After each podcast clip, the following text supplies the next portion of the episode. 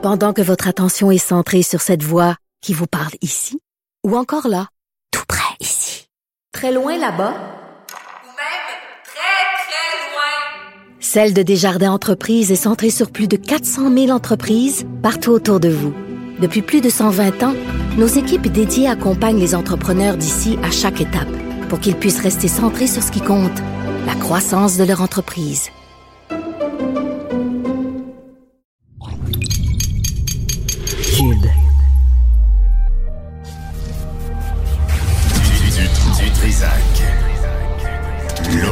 L'original.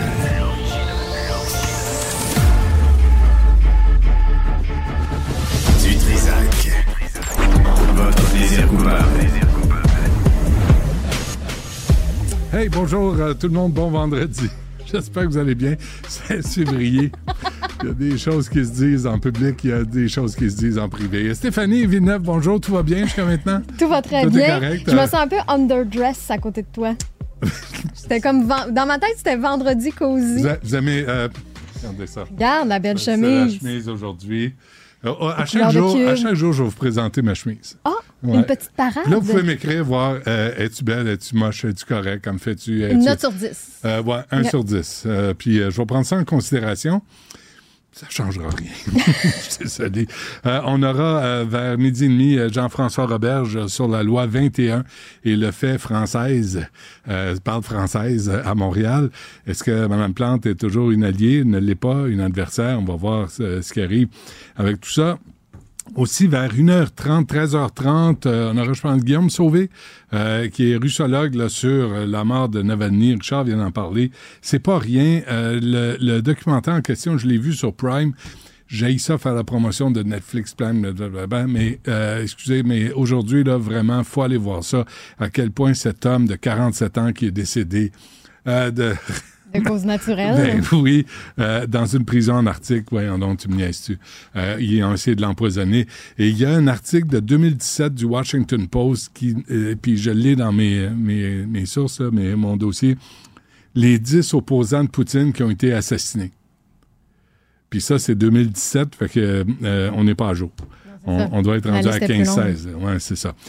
Puis bon, cette semaine, euh, on revient sur euh, le Parti libéral qui est en train de ressusciter grâce à qui? Grâce à Denis Coderre, l'incontournable. Puis je me suis dit, il me semble que ce serait intéressant d'entendre Jacques Dupuis, un ex-ministre de la Sécu- Sécurité publique euh, sous le gouvernement Charest, euh, voir ce qu'il en pense de ce nouveau Parti libéral avec Denis Coderre. Jacques Dupuis est avec nous. Bonjour. Salut Benoît, je me sens de toi. Ben, j'espère bien. Hein, la- comment, comment ça va, Jacques? Comment, on va se tutoyer parce que là, il n'y a plus de Ouais, ministre, il n'y a plus rien, hein? Il n'y a plus, y a plus ça Non, qui, exact. il y a plus rien Non, qui tient. Non, non, c'est juste deux amis qui se parlent. OK, parfait. Euh, du- D'une autre époque, euh, t'as as quitté la politique en 2010, euh, je me trompe pas, et là, ça fait comme... Ça fait comme 13-14 ans. Est-ce que la politique, tu suis encore ça? Est-ce que t'en manges encore comme t'en as mangé? Euh, je, vais te dire, je vais te dire quelque chose, Benoît. J'en mange encore, mais c'est de la soupe plutôt que le repas principal. OK. Tu comprends? Tu- un petit peu ici, un petit peu là, mais pas plus. Exact. OK. Exact. Pas en être malade, là, comme, euh, comme tu, tu peux le faire euh, quand tu es en politique active. Exactement. Là, euh, de voir euh, comment comment tu réagis, voir la, Denis Coderre qui arrive, euh, qui emmène large, qui se fait l'autopromotion, puis qui dit moi je m'en viens ressusciter le Parti libéral du Québec. Vous avez été 13 ans et au pouvoir sur 15 ans, Jacques Dupuis. Comment comment tu perçois l'arrivée de Denis Coderre?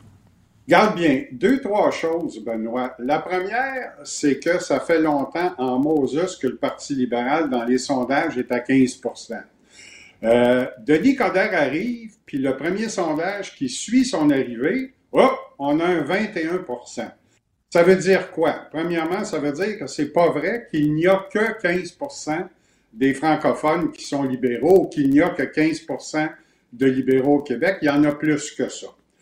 Denis Coderre a l'avantage eu l'avantage et il continue d'avoir l'avantage de faire partie du parti, de de faire parler du Parti libéral. Je pas ça.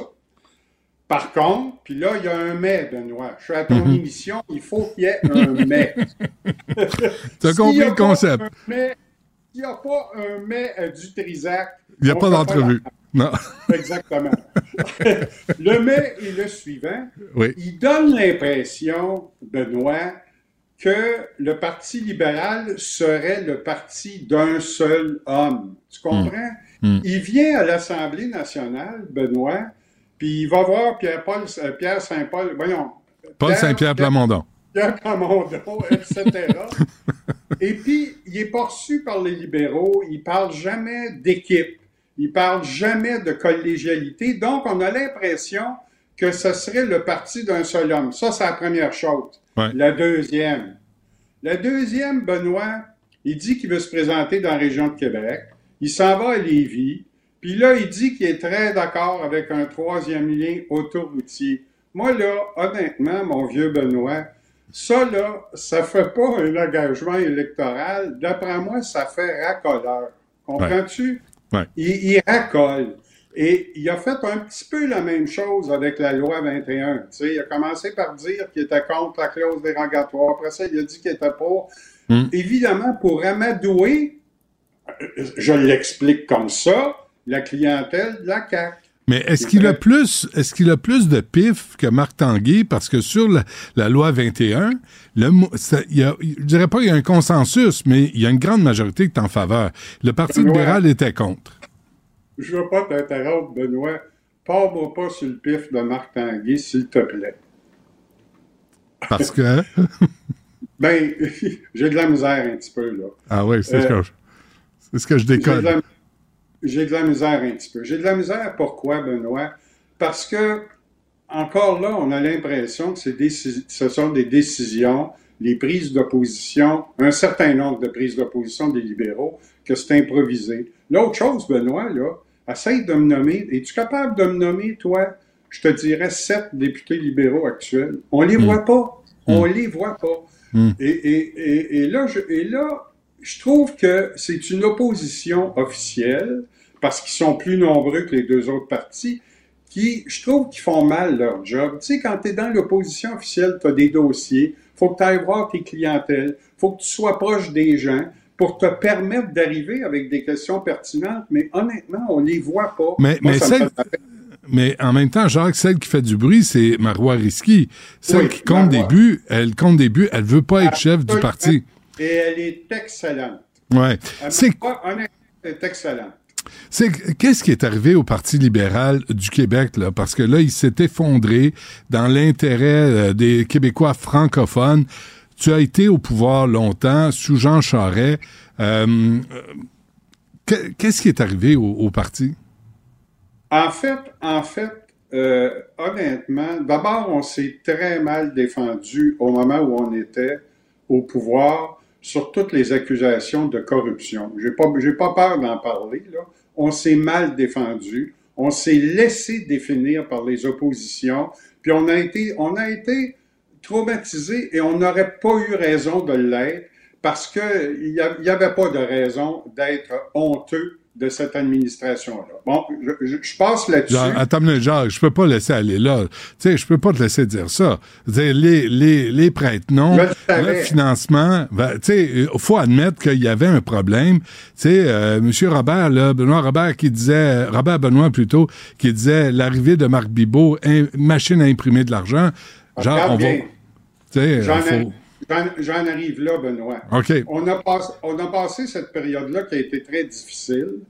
Philippe Couillard est arrivé comme premier ministre ensuite, et on s'est encore laissé. Moi, je n'étais plus là, là. Ouais, mais ouais. je constatais qu'on se laissait définir encore avec le mot austérité. Il y a eu des compressions qui ont fait mal, on l'admet, mais on s'est laissé définir par l'austérité de telle sorte que, et j'en arrive, j'arrive, euh, euh, Benoît, de telle sorte que on a perdu les élections, puis François Legault a été élu.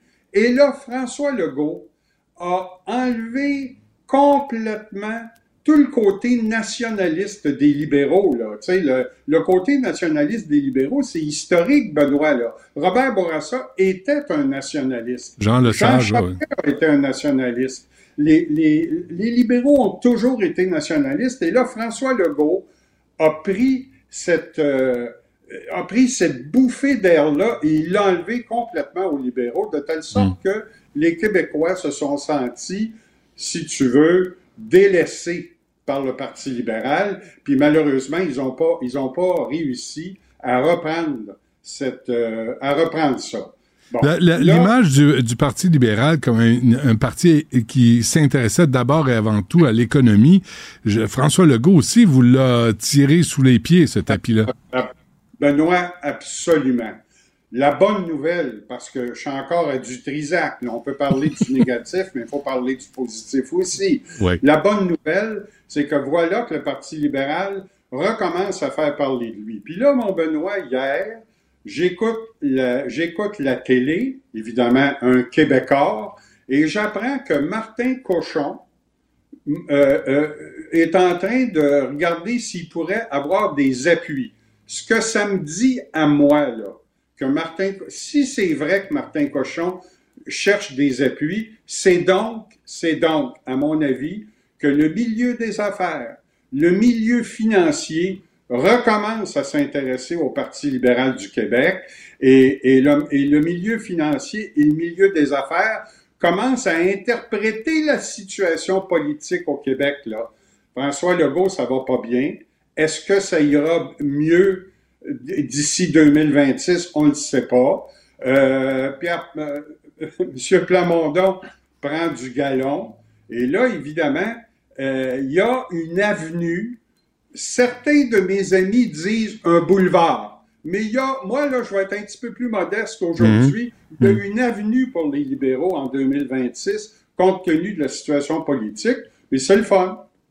Euh, en, en même temps, tu t'es euh, tu t'es pas cogné à Denis Coderre quand il était maire, mais euh, quand tu t'es retiré de la politique, Jacques Dupuis, euh, t'es allé représenter la Fédération des policiers et policiers municipaux du Québec. Il y a eu l'épisode là de, pantalon de clown aux funérailles de Jacques Parizeau. Mais il y a eu, tu t'es frotté à Denis Coderre. À quel point euh, vous avez eu une relation vous deux, ou euh, c'était juste par inter, euh, par médias, euh, tu sais, à, à travers les médias que vous parliez? Ouais, non, j'ai pas. Moi, je, connais Denis Coderre. On s'est déjà rencontrés dans des, événements publics, mais je, je n'ai pas de relation avec Denis Coderre. Et, et lorsque, et, et en fait, lorsque j'étais euh, ministre, j'étais plus ministre de la Sécurité publique quand il était maire de Montréal. Moi, j'ai pas. non, c'est ça. Tu représentais les- la Fédération des policiers Ouais, ouais, ça. Mais j'ai pas eu de, j'ai pas, je me suis pas accroché avec Denis Coderre, mais j'ai pas, j'ai pas noué de relation non plus avec lui. OK, tu as parlé de Martin Cochon et euh, Denis Coderre. C'est, est-ce qu'il y a une différence, Jacques, entre un libéral québécois et un libéral canadien? Euh, le libéral qui fait sa carrière politique au fédéral, Ouais. euh, évidemment, a- il y a une différence entre les deux, c'est certain. Quand tu fais de la politique au Québec pour un, pa- pour un libéral du Québec, tu fais passer les intérêts du Québec d'abord. C'est ça, être un nationaliste. Évidemment, quand tu fais de la politique fédérale, ben, c'est l'intérêt canadien qui passe avant tout. Quand tu es un Québécois qui fait affaire dans la politique fédérale, il n'y a aucun doute dans mon esprit que dans ton cerveau, tu as toujours cette différence fondamentale que d'être un Québécois francophone. Martin Cochon doit l'avoir. Euh, Puis là, je vais nommer un autre nom pour te faire plaisir, euh, Benoît. François-Philippe Champagne doit l'avoir aussi. Mhm. Mais est-ce que ça veut dire que c'est le retour, là, ce que Denis Coderre annonce, là, le retour là, du euh, mouvement non merci, puis euh, on va revenir euh, aux antagonismes entre fédéralisme Non. et souverainisme. Penses-tu que ça va être le retour de la guerre? Moi, moi, je pense, moi, je pense pas, Benoît, parce que les gens ont évolué. Et ceux qui vont défendre l'appartenance à, à la Fédération canadienne, à mon avis, devront expliquer pourquoi, c'est pourquoi, avec des arguments de fond et des arguments de contenu, pourquoi c'est préférable d'appartenir à la, Fédération canadienne, comme les gens du Parti québécois vont expliquer pourquoi ce serait mieux, à leur avis, d'être un, pays indépendant. Et, et, et tout- toutes ces affaires-là de peur, c'est pour ça que moi, j'ai de la réserve vis-à-vis de, la candidature de Denis Coderre. C'est que moi, j'ai pas envie, puis toi, t'as pas envie non plus, de retourner là-dedans. On a dépassé ça. On est à, on est à l'étape d'avoir des arguments qui soient des arguments sérieux, intelligents, corrects. Mais les réflexes de peur, on peut-tu oublier ça, là?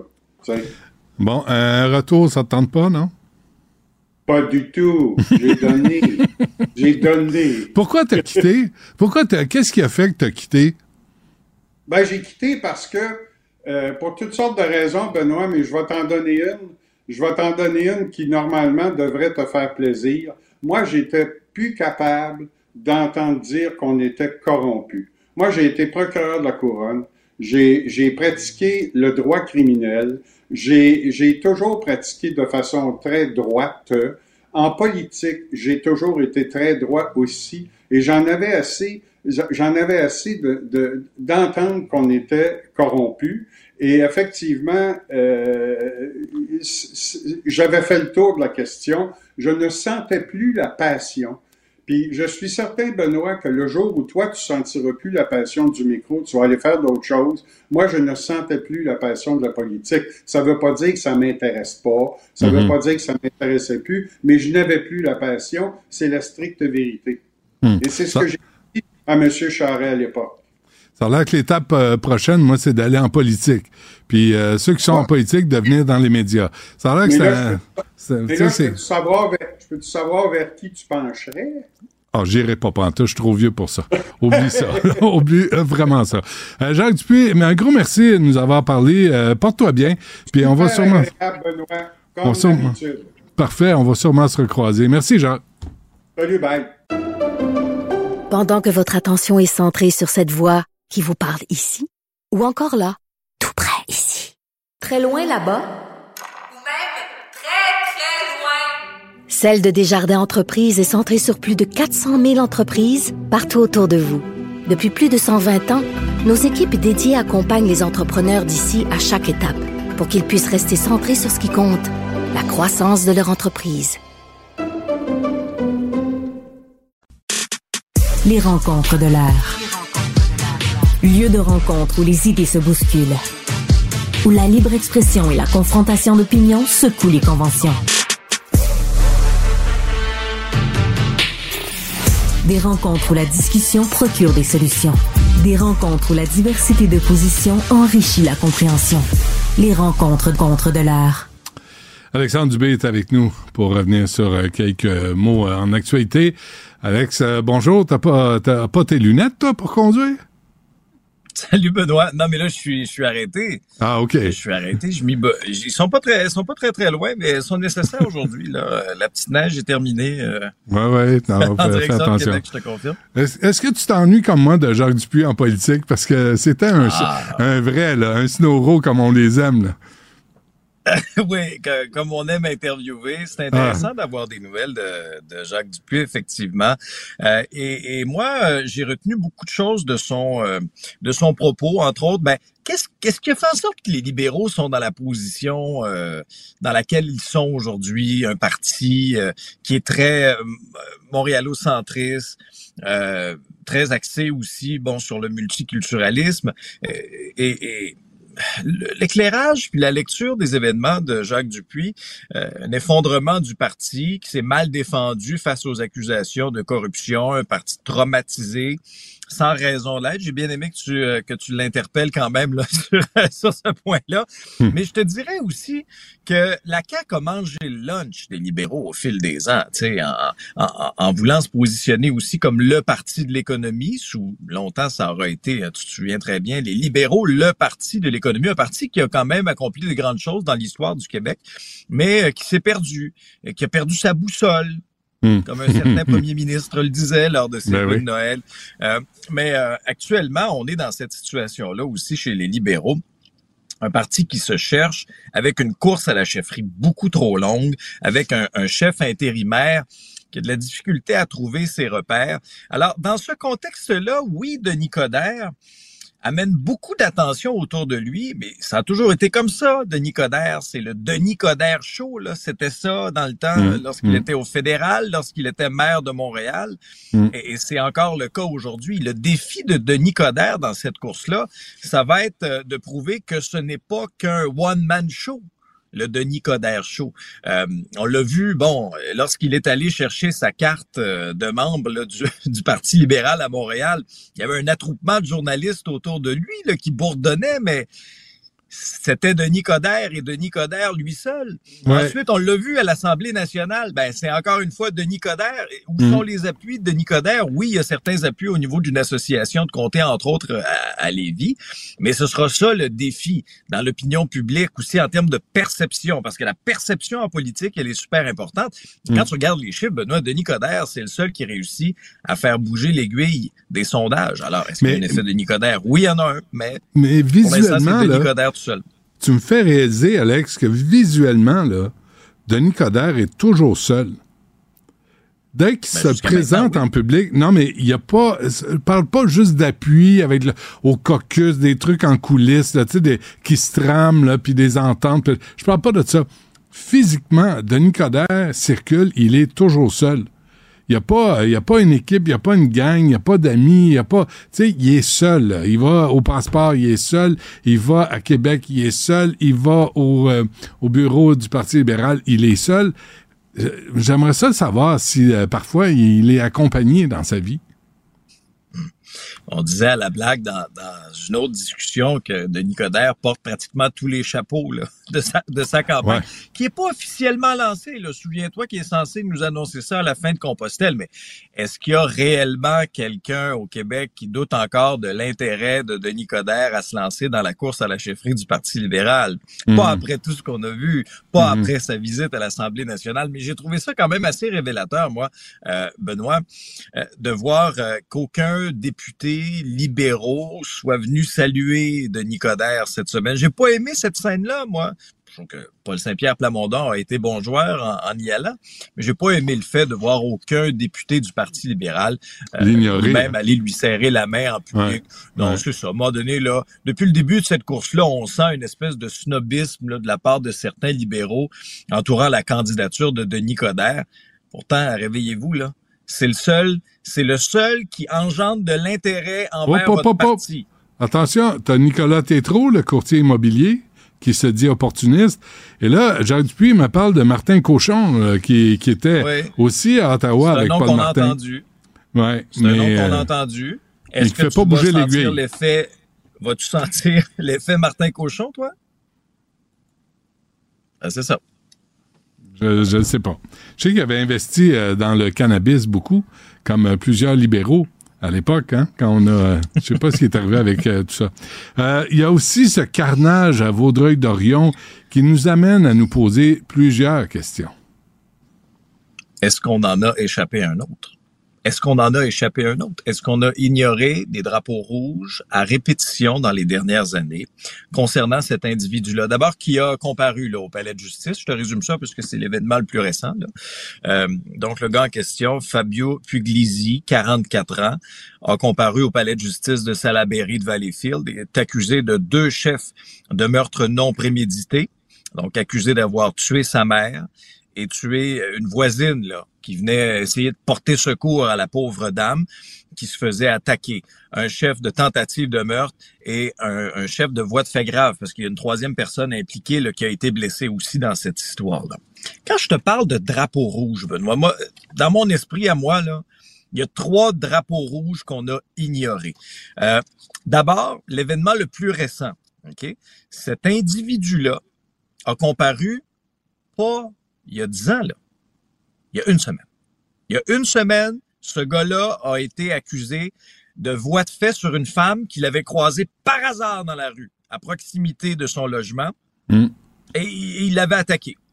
Pourquoi à ce moment-là, on n'a pas demandé une évaluation psychiatrique de cet individu-là, compte tenu aussi de son passé? Un individu qui avait été diagnostiqué, avait reçu là un, un- un- un diagnostic, puis un double diagnostic en fait, parce que on parle d'un trouble schizoaffectif et un syndrome maniaque avec caractéristiques psychotiques. Donc, le gars est diagnostiqué. Ouais, à inviter à votre, euh, à votre party d'anniversaire. Hein? Ouais, mais Benoît, et Il en plus, bien, il avait été déjà reconnu deux fois non criminellement responsable dans le passé. Ouais. Deuxième drapeau rouge. Troisième drapeau rouge, c'est une décision, entre autres, une, hospitalisation plutôt, euh, il, y a, il y a quelques mois, de mémoire, c'était l'automne euh, l'automne passé, hospitalisé. Et là, pff, correct, il représente plus un danger. C'est drôle, on l'entend souvent cette phrase-là, ne représente plus un danger. Euh, la, la commission d'évaluation des troubles mentaux aussi l'avait nommé cette fameuse phrase-là. Mm. Euh, lorsque lorsqu'il a comparu la dernière fois, c'était en 2020, OK? Commission d'examen des troubles mentaux, puis là, je vais t'en citer un petit bout. On juge que l'accusé, en raison de son état mental, ne représente plus un risque important pour la sécurité du public. J'espère que les gens qui ont, qui ont euh, posé ce diagnostic-là ont ouvert la télévision, ont ouvert la radio, ont vu la une du journal. Il y a deux personnes qui ont été tuées, puis Ouais. sauvagement J'espère qu'il y, a une- là, les- j'espère qu'il y a une note au dossier des gens qui, qui échappent le ballon. Je te dis pas de les fouetter euh, 100 fois, là, mais une petite note au dossier comme euh, Whoopalai, il en a échappé un qui a tué deux femmes, là. Blessé une autre.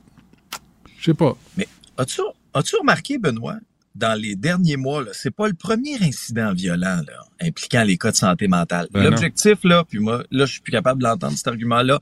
Ah, faut pas stigmatiser personne. C'est pas une question de stigmatiser personne. C'est d'avoir simplement les bons filets de sécurité dans la société pour prendre prendre en charge et prendre soin des plus vulnérables, des gens qui ont besoin d'aide. Puis j'avais la discussion avec Dr Gilles Chamberlain, qui est psychiatre à l'Institut Philippe Pinel. Puis je posais la question, est-ce qu'on l'a échappé? Dans son esprit, euh, on a... Ben, je pense que oui, qu'on l'a échappé. Et c'est-tu ce qu'il me disait qui m'inquiétait beaucoup? À partir du moment où la commission d'examen des troubles mentaux ben, juge que, que l'accusé, en raison de son état mental, ne représente plus un risque important pour la sécurité du public, on l'a libéré sans condition. Il n'y a plus de suivi. Ben oui, Il n'y a plus de condition. suivi à savoir, est-ce que, est-ce que la personne prend ses pilules? Hmm. Il n'y a pas de suivi? Non, mais. le danger dans tout ça, c'est l'arrêt de médicaments, puis Dr Chamberlain nous le rappelait, là. Ben oui. l'arrêt de médicaments combiné à... Là, je je fais pas de, de lien avec cette histoire-là. Pour l'instant, on n'a pas l'information, mais je parle de manière générale. L'arrêt de médicaments, consommation de drogue, ah ben là, on se retrouve avec euh, Ouais. des, euh, des espèces de bombes à retardement ambulantes dans les rues. Et, et j'ai posé la question au docteur Chamberlain. J'ai dit, est-ce qu'il y en a beaucoup des bombes à retardement qui se promènent dans nos rues? Hmm. Il dit, ah oui, plus qu'on pense. Hmm. C'est pas très rassurant, Benoît. Pas, pas bien, bien. Là, il faudrait faire un bilan de tout ça, là. En tirer, euh, des, des conclusions, mais faire un bilan puis avoir des politiques claires. Parce que le nombre, comme tu dis, imagine le nombre de ballons, qu'on en, qu'on sur des bureaux dans une commission parlementaire. Ça, ça représente les victimes. Qu'il y en a des ballons qui ont été échappés. Peut-être qu'il serait temps qu'on s'assoie puis qu'on revoie, entre autres, le criminellement non responsable et qu'on apporte ça à Ottawa puis qu'il dit, là, faut, faut que les choses changent. Parce que ça n'a pas d'allure. Il y, en, il y en a beaucoup des non criminellement responsables au Québec. Hein. As-tu remarqué?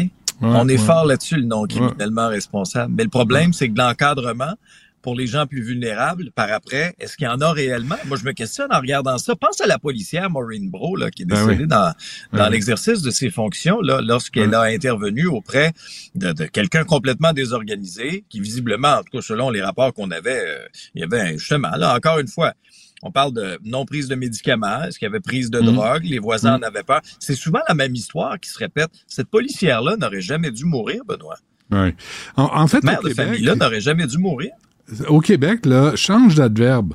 Les noms criminellement, financièrement, politiquement, socialement responsables, il y en a 13 à douzaine, de toute évidence. C'est une façon de faire. On est une société distincte, Alex, c'est pour ça que ça marche au Québec. Euh, je Ça, pense on que est c'est une société non responsable, point. Ouais. Alors moi, j'ai une pensée pour les proches de cette famille-là là, qui est éprouvée par cet événement horrible-là. Horrible, horrible, horrible. Ouais, ouais. Et je pense qu'on devrait avoir une prise de conscience collective pour qu'est-ce qu'on peut faire pour changer ça? Qu'est-ce qu'on peut Mm. faire pour pas stigmatiser personne, mais juste au moins encadrer les gens qui en ont le plus besoin pour s'assurer qu'il n'y a pas de carnage comme ça qui arrive là, un, un jeudi midi lors d'une journée là, tu sais, qui, qui Mm. n'aurait jamais dû se produire. OK.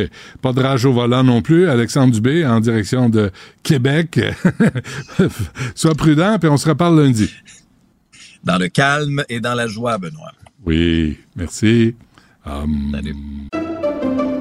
Pendant que votre attention est centrée sur cette voix qui vous parle ici, ou encore là, tout près ici, très loin là-bas, Ou même très, très loin. Celle de Desjardins Entreprises est centrée sur plus de 400 000 entreprises partout autour de vous. Depuis plus de 120 ans, nos équipes dédiées accompagnent les entrepreneurs d'ici à chaque étape pour qu'ils puissent rester centrés sur ce qui compte, la croissance de leur entreprise.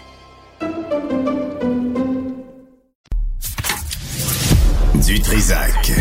Peu importe la manière qu'il choisit de s'exprimer, ses opinions sont toujours aussi saisissantes.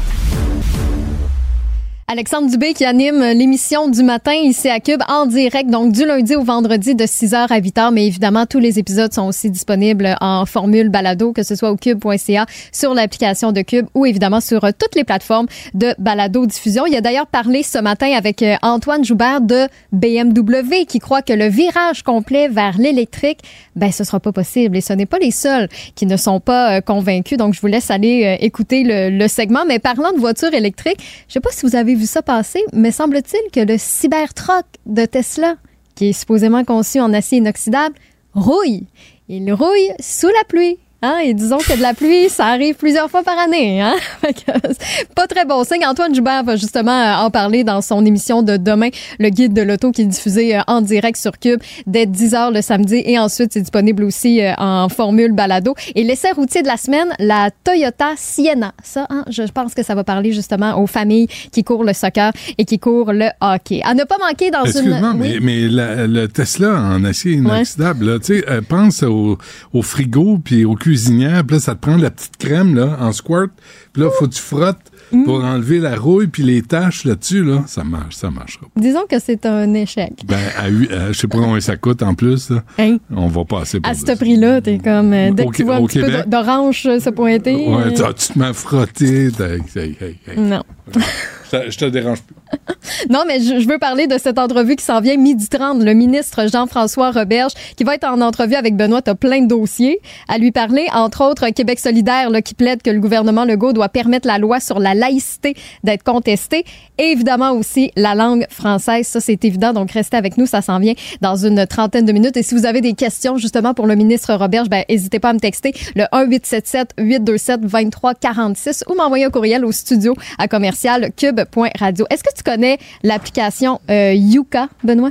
Non. Non, parce que j'ai reçu un texto de Joanne. J'en ai parlé hier. On parlait beaucoup de gaspillage alimentaire, tout ça. Puis Joanne euh, m'a texté pour dire Hey, c'est vraiment le fun. Je viens de la télécharger, puis ça va nous rendre service. Yuka, c'est une application que pendant que tu fais ton épicerie, tu peux scanner les codes barres, puis ça te dit si c'est bon ou si c'est pas bon. Tu sais, mettons du beurre de- de- d'arachide, là. T'en Ouais. as 6 piastres, t'en as 12 piastres, là. Tu te dis pourquoi je paierais le double?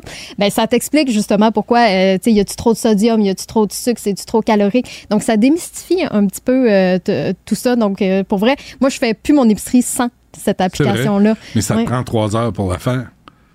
Écoute, Ben non, une mais là, petite t'arrives marche avec- les allées, là. T'arrives avant, avant chaque produit. Tu demandes ton nombre de pas en plus pendant que tu fais ça.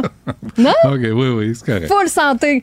Donc, Yuka, ça vous dit Mais de pas- l'essayer. pour les aubaines, euh, pour, euh, qui Pour démon- les aubaines, il y a Reebee. R-E-E-B-E-E. OK. Ça, c'est- c'est c'est comme une centaine de circulaires ensemble, mais ce qui est le fun, c'est que tu as le moteur de recherche, pour exemple. Je sais pas, moi, je veux faire une tourtière en fin de semaine, Ouais. j'ai besoin de steak haché, je rentre steak haché, puis ça me dit où est-ce, c'est dans, dans quelle épicerie le meilleur prix. Non, mais tu ris, mais il faut se trouver des solutions en période d'inflation que Non, tout est mais trop je t'imagine pas faire une tourtière. Moi? Ouais. Bon, j'ai mangé un pâté à viande, j'ai fait un pâté à viande, Non, moi, je hier. comprends, mais tu sais, là, faut pas qu'il y ait de gluten, faut pas qu'il y ait de, de Ah, j'avoue que c'est de- compliqué. ben, ça doit être compliqué. J'avoue que c'est ouais. compliqué. Mais maintenant, il y a tout plein de produits qui nous... OK, c'est beau. 8 sur 10 ta chemise que j'ai reçue sur le message Oh, texte. oh, ça va bien. C'est quand même bon, hein? Oui, merci. Bon, continuez Ah, à noter la, bon. la, la chemise de Benoît. Une vieille chemise. En plus? Oh, oui. Mon Dieu, tu l'as pas portée? Oui, y avait-tu encore l'étiquette dessus? Non, c'est une chemise que j'ai achetée dans une euh, boutique. J'ai pas particulièrement coût- coûté très, très cher. Mais c'était c'était à une époque où on faisait euh, des produits de qualité. Durable. Ouais, puis au lieu d'en acheter en solde à rabais beaucoup, t'en achètes moins. Mais de bonne qualité. Mais de bonne qualité. Mm, Mais on a on perdu dis, cette mentalité-là Elle doit avoir avec au moins années. 10 ans, cette chemise-là. Elle est encore euh, 8 sur 10. Et moi, 62. Merci. À tantôt. Je suis plus usé que ma chemise. Pendant que votre attention est centrée sur vos urgences du matin, Vos réunions d'affaires du midi, votre retour à la maison ou votre emploi du soir, celle de Desjardins Entreprises est centrée sur plus de 400 000 entreprises à toute heure du jour. Grâce à notre connaissance des secteurs d'activité et à notre accompagnement spécialisé, nous aidons les entrepreneurs à relever chaque défi pour qu'ils puissent rester centrés sur ce qui compte, le développement de leur entreprise.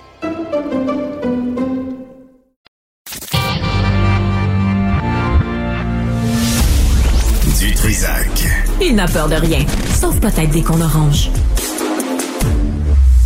La rencontre Martino du Trisac. Ah, ça, ça regarde mal. Ça regarde mal.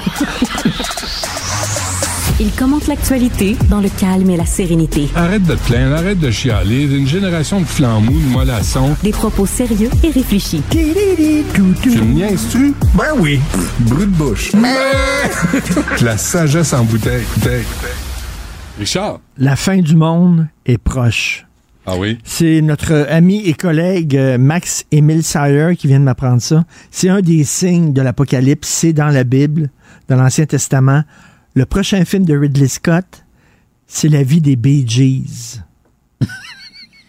on, on avait-tu besoin de ça? Ben, Ridley Scott, un grand cinéaste. Mais c'est un Australien, Ridley Scott, non? Non, c'est un, un? Brit. Non, je suis pas sûr. C'est un Brit. Pas sûr. Sûr. Sibelle, est-ce que Ridley Scott est un Oui, oui, Australien? non, non, c'est un Brit. ou un, un British? Mais les, les Bee Gees... La vie des Bee Gees. Ben, Qu'est-ce qui s'est passé dans Hey, les Bee t'as eu- Gees? t'as eu ta passe disco, toi aussi? Non. Arrête. T'as eu ta passe disco, ton petit pantalon avec le paquet remonté, puis euh, à danser dans les bars. Moi, je suis jamais allé. Tu sais, il est bon, Ridley Scott, pour créer des univers, OK? Créer des univers. La vie de Vivaldi, ça aurait été écœurant. Ben non, Ça aurait été attends, super attends, bon. Il chantait. La, la Venise du 18e siècle, t'imagines ça? Ça aurait, été, ça aurait pu être super beau. La vie des Bee Gees. Les Bee Gees, ça va être formidable. Il en reste un sur trois, en plus. Deep is your love, deep Ouais. is C'est your quoi? love. c'est en anglais? Non, c'est un Australien, finalement. Ça, Sibelle vient de le confirmer. Non, ben là, c'est un Brit. OK. Autre chose. Ah tu bon, sais que qu'est-ce qu'il y a? tout et, et- tout euh, euh, il y, a il y a une comparaison avec un film dans tout, OK? Le, le cinéma explique tout. L'examen, la commission d'examen des troubles mentaux. écoute, écoute, suis-moi. C'est Bon, sérieux, là. Je te ben, parle de choses si Je sérieuses, fais juste ça d'écouter. Bon. Ça fait 30 ans que je t'écoute, Calvaire. La commission d'examen des troubles mentaux. Eux autres, ils disent qu'ils peuvent prévoir si Ah. une personne est dangereuse ou pas. Ouais. Je te parle d'un film de 1960-61, Psycho d'Alfred Hitchcock. Tu te souviens de ça? Le meurtre dans la douche. Ouais, ouais. Souviens-toi. Alors, il y a une série de meurtres qui sont euh, perpétrés par, on pense, une femme, et finalement, on arrête un gars qui est déguisé en femme. ben, dis-le pas. Eh oui, t'as vu le classique. et l'avant-dernière 60 ans. scène, l'avant-dernière scène du film, Ouais. il y a un psy qui arrive. Ouais. Puis là, il nous explique, ah oui, euh, il est obsédé par sa mère, sa mère est morte, puis là, Ouais. il a mis la perruque de sa mère, puis là, il nous explique tout ça. Puis là, on comprend, on comprend ce qui s'est passé. Et là, Alfred Hitchcock, qui était malin comme tout, il finit son film de Anthony Perkins, qui est le personnage principal, qui est, en- qui est enfermé dans une cellule capitonnée, Mm. qui est fou raide. Et là, il y a un gros plan sur ses yeux, et il est fou. Et là, ce que Hitchcock nous dit, c'est que la, la- la belle explication que le psy arrive, puis il avait tout expliqué de ça, mais quand tu regardes le gars, ça tient pas la route. On ne sait pas. On ne sait pas. Les psys arrivent avec un narratif. Voici ce qui s'est passé, blablabla. Comme si on pouvait comprendre ce qui se passe dans la tête d'une personne. C'est un mystère. C'est- Surtout ta tête à toi, c'est un hostile mystère. un- Alors, comment on peut vraiment prévoir la dangerosité tient- de quelqu'un? Mais là, c'est un sujet sérieux Mais euh, c'est parce vrai. qu'on ne tient pas compte. On tient pas compte des erreurs. Autant de la commission euh, d'examen là pour les euh, problèmes de santé mentale, puis que, que la commission des libérations conditionnelles, il n'y a pas de compte. Tu sais, euh, vous n'avez libéré Mais- combien qui ont récidivé? Peut-être récidive, mais euh, à qui vous avez dit, je pense Mais- qu'il est bon, il y a 20% de danger. Ben, Ils peuvent, un pas, ils peuvent pas savoir. Pour moi, c'est aussi, Mais- euh, c'est aussi imagine- solide, puis c'est aussi sérieux que l'horoscope. Ils ont aucune Mais comment t'arrives, comment Comment t'arrives à savoir? 20% Pas 23, pas 24, pas 33, 20 Ça veut dire une chance sur cinq, s'il a pris deux verres, mais pas trois, qu'il va te sauter d'en face avec un tesson de bouteille. Qui te dit, euh, tu sais, il y a peut-être un événement qui va arriver demain, qui va déclencher quelque chose chez lui, il va peut-être prendre de la drogue, qui te dit qu'il va prendre gars, ses là- médicaments, etc. T'as aucune idée. Le gars, là, euh, comme un Fabio Puglisi, lui, là, il a attaqué une femme qui était devant sa tour à condo. Ben ouais. Pour rien. Mais il a été relâché. Là, tu dis, attends, Criminellement non responsable. parce que si tu sacs une volée à quelqu'un sur la rue, Ça va pas. Il y a quelque chose que ça va pas. il me semble que tu devrais te faire arrêter. Tu devrais pas être en liberté. C'est quoi ce Peut-être système-là? pas en prison. Si on dit qu'il y a des troubles, de, de- de- de- des troubles Ah, voilà, mentaux, ok, Pinel. pas en prison, va à Pinel, puis gardez-les en dedans. Ouais. Comment ça se fait que ce gars-là a été remis en liberté? Mais Maureen Bro, là, la policière, Ben le, oui. le procès, faut Ben faire oui. attention à ce qu'on dit, mais un cas, le cas à Rosemont, le jeune là, qui a tué sa famille, euh, il y a quoi, 18 mois, il y en a, c'est à répétition, mais il n'y a jamais, il y a, il pas d'étoile dans la marge de la, de la psy là, qui l'a évalué en 2020. Mais la même chose avec euh, la DPJ. J'ai parlé à Maître Valérie Assuline, puis ils font Ouais. plein de gaffes, la DPJ, un après l'autre. Puis euh, y a-tu quelqu'un qui a perdu sa job? Y a-tu quelqu'un d'imputable? là, tu ce qu'ils répondent? On à veut pas de chasse aux sorcières. On veut pas de chasse aux Ben sorcières. On veut savoir si les personnes sont compétentes à faire le travail pour lequel on les paye. Mais là, il y a des conséquences sérieuses. Il y a des gens qui meurent. Mais Ben, moi, je pense que les, les psys ne, ne peuvent pas savoir. Ils nous font croire qu'ils peuvent mesurer la dangerosité d'une personne parce que ça nous rassure. Ouais. Mais ils n'ont aucune espèce C'est- d'idée. Sais quoi le problème? C'est parce qu'ils les évaluent pas dans le, le contexte dans lequel ils vont se retrouver une Mais fois ouais. qu'ils vont être libérés. Ouais. Ils les évaluent quand ils sortent de cellule. Tu sors de cellule. Faut que tu, faut que tu travailles en crise pour te chicaner avec toi-même. Puis ils ont pris les- leurs pilules, Ben, ils ont été arrêtés, ils ont été en, en dedans, j'imagine, ils ont pris ça. leurs médicaments. Ils n'ont pas de conflit, ils n'ont pas de frustration. S'ils en ont, c'est pas de main- du même ordre que non. s'ils sont dans la rue ou chez eux. Fait que c'est une drôle de job, tu sais. Puis on leur demande pas de la perfection, c'est l'autre réponse qu'on donne. On peut pas être parfait. On vous demande pas d'être parfait. On vous demande de tenir des comptes, puis euh, tu sais, de le dire. Quand vous avez échappé le ballon, excusez-moi, je m'excuse à la famille, j'ai fait une mauvaise évaluation, un mauvais diagnostic. On n'a même pas ça, là. On n'a même pas d'excuse du système qui se protège toujours. Stéphane Wall, à qui je parlais, euh, ancien du SPVM, il dit 70% des interventions policières concernent des, des gens avec des troubles mentaux. Aujourd'hui, 70 là, Ouais. de leur job, des policiers, c'est ça. Ouais. C'est d'être pas rien que des gens qu'on voit ici. Là, y en avait parc. Avant? C'est-tu quoi? Le ticoun du village était pris en charge par le village. Le ticoun, il allait manger chez un, puis il allait manger chez l'autre. Puis tout le monde le connaissait, le ticoun. Puis, euh, Non, mais là, c'est Hey, comment ticoun, ça là. va? Puis ça. Là, ça, Tout le monde le connaissait. un- Non, mais c'est des psychopathes. C'est des gens qui tuent, qui attaquent, qui entendent des voix. Puis, tu sais, quand je te disais qu'à l'automne passé, il faudrait peut-être revoir les hôpitaux psychiatriques. Puis pour Oui. le bien Ben des oui. gens, mais pour Les le bien de internés, leur famille, je les interner, pas les, pas les torturer, pas les... Non, mais ça a changé, là, aussi, les Les- hôpitaux psychiatriques. ben oui. C'est pas comme avant, là. Ouais, on les pend pas les pieds en bas, là. Tu sais, avez tes, internes, tu les soignes, Mais tu leur dis, je suis désolé, tu pour- peux, tu peux pas être dans la je rue, pense là. qu'il serait mieux là Ben, et les familles. qu'être dans la rue. Imagine non? la mère de ce gars-là qui avait peur de lui. Il avait peur, elle avait peur de lui. Puis là, elle est obligée de, l'accepter parce que c'est son fils, puis il vit avec. Puis là, il la tue. La voisine intervient, il tue la voisine aussi. Puis ce gars-là, tu dis, on va pas l'interner parce que c'est contre la charte des libertés ou je sais pas trop.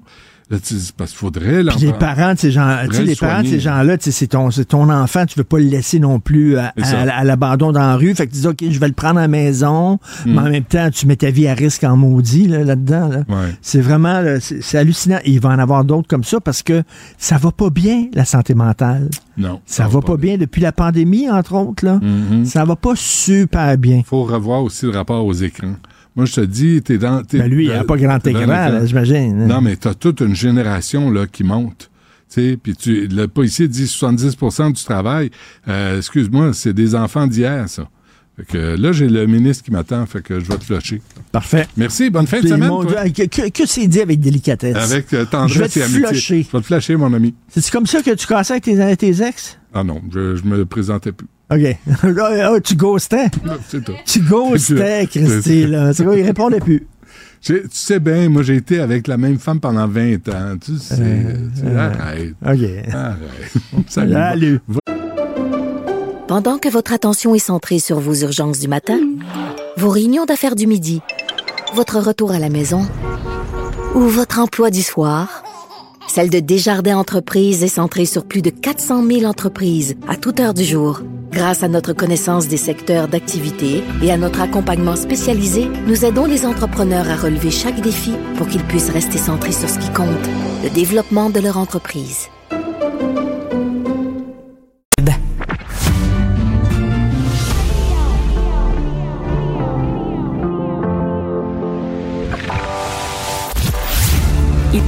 Cuisine, il talonne, il questionne pour obtenir les vraies réponses.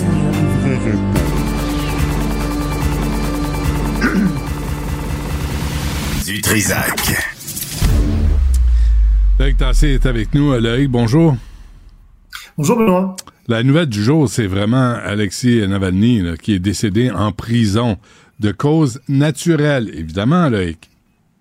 Ah, attends, attends, on ne sait pas encore. Il va y avoir une enquête qui va être menée, mais il, a, il est sorti, tu sais, probablement. Enfin, il a pris une marche. C'est bon pour la santé, normalement, une marche. C'est Ben ce que oui. tout le monde dit. Mm. Mais tu vois, il est revenu euh, ensuite euh, à sa cellule et puis il s'est senti mal. Il a perdu conscience. On a appelé les médecins. Ils ont essayé de le réanimer. Rien à faire.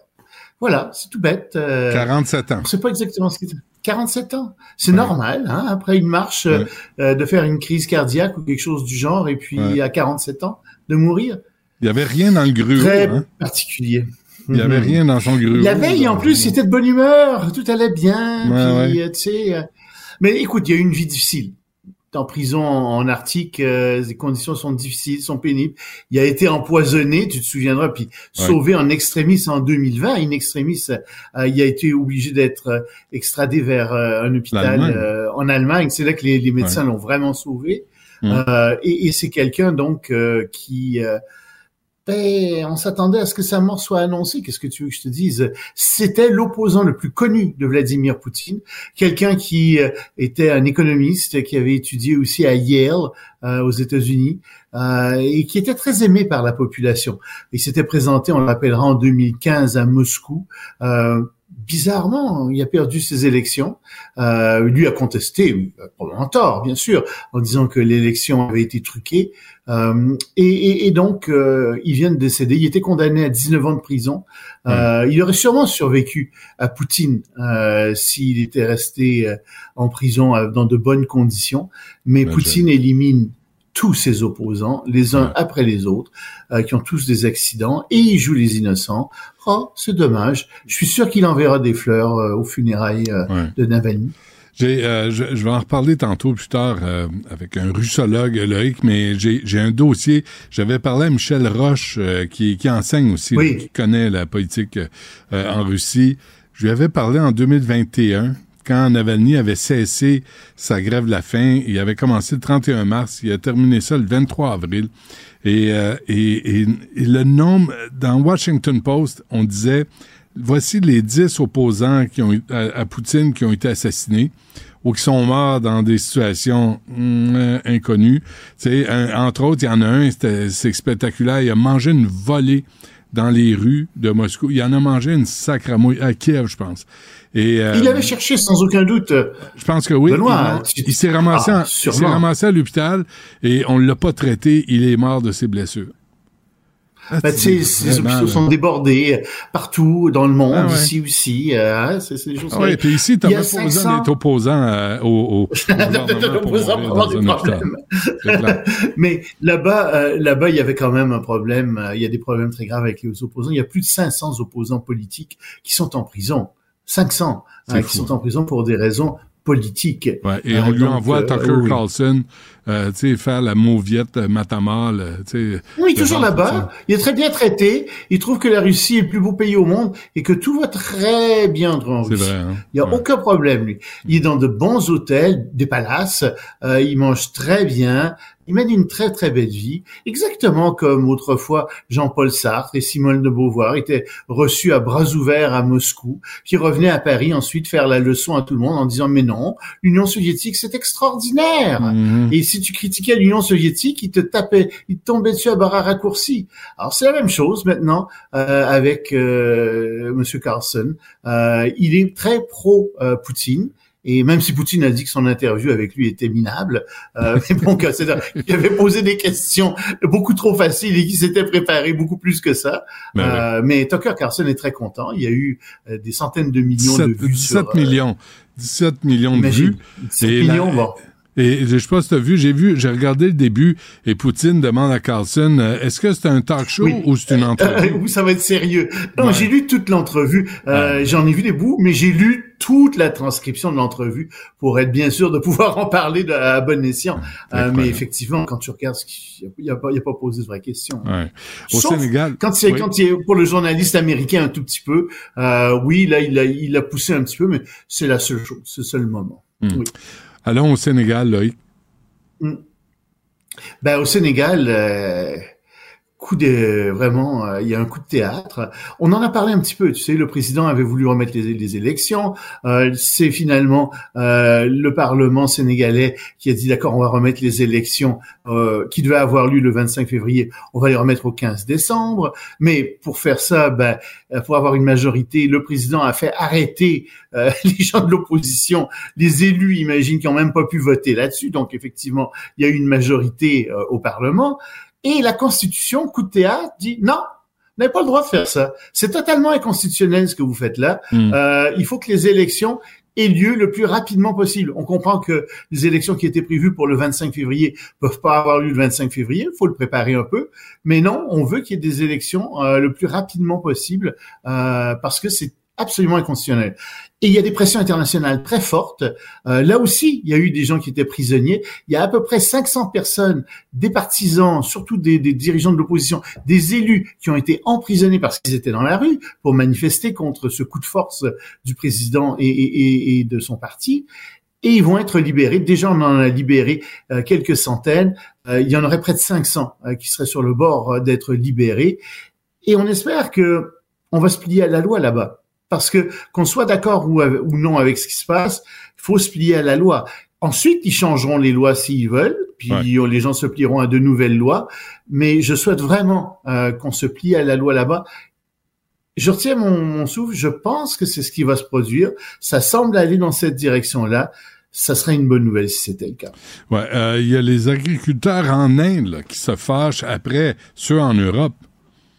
Après ça, en Europe, ils sont pas du tout contents des prix. Il y a des plans, les prix sont beaucoup trop faibles pour leurs produits. Euh, et et, l'Inde, c'est à 80% agricole, c'est rural à 80%. L'Inde, la population est là-bas. Et donc les gens ont commencé dans le Nord à manifester. Maintenant, c'est toute l'Inde qui est paralysée. Les marchés sont fermés, les autoroutes sont fermées euh, parce que les euh, paysans là-bas veulent davantage d'argent pour leurs produits. Mais le gouvernement est bien embêté. Euh, S'il fixe des prix planchers, ça risque de faire monter l'inflation et ça va avoir des répercussions sur tout le monde. Mais en même temps, ben, il y a des élections qui s'en viennent bientôt euh, en Inde et le gouvernement voudra pas satisfaire non plus euh, toute la population rurale. Donc moi, je m'attends à ce qu'il cède en partie euh, à la population rurale, euh, qu'il cède aux agriculteurs en partie. Mais donc l'Inde, en ce moment, oui, est paralysée par plein de manifestations d'agriculteurs qui trouvent que euh, n'ont pas assez d'argent pour leurs produits. Et, et les- et les, les produits alimentaires ne sont jamais euh, aussi euh, élevés. Le prix de ces produits-là sont jamais aussi élevés. Ben, ça a augmenté, évidence, ça a augmenté partout à travers le monde. Ouais. Oui, oui, oui, ça augmente de partout à, tra- partout à travers le monde, en effet. Et, et le tourisme euh, à, à Florence, là, c'est Florence là, qui est euh, visé. Ben, tu sais, je te parle de ça parce que moi, ça me touche beaucoup. Je trouve qu'il y a à travers le monde un certain nombre d'endroits qui sont euh, massacrés par le tourisme. Euh, la, vieille ville de Québec, par exemple, euh, Paris, Venise, et euh, c'est Florence maintenant. À Florence, il y a 380 000 habitants. Ils sont rendus en, en quatre mois seulement, l'été. Ils ont, ils ont eu quelque chose comme 1500, euh, 1500, 1 500 000 touristes. Quatre fois la population de la ville. Et devine ce qui se produit.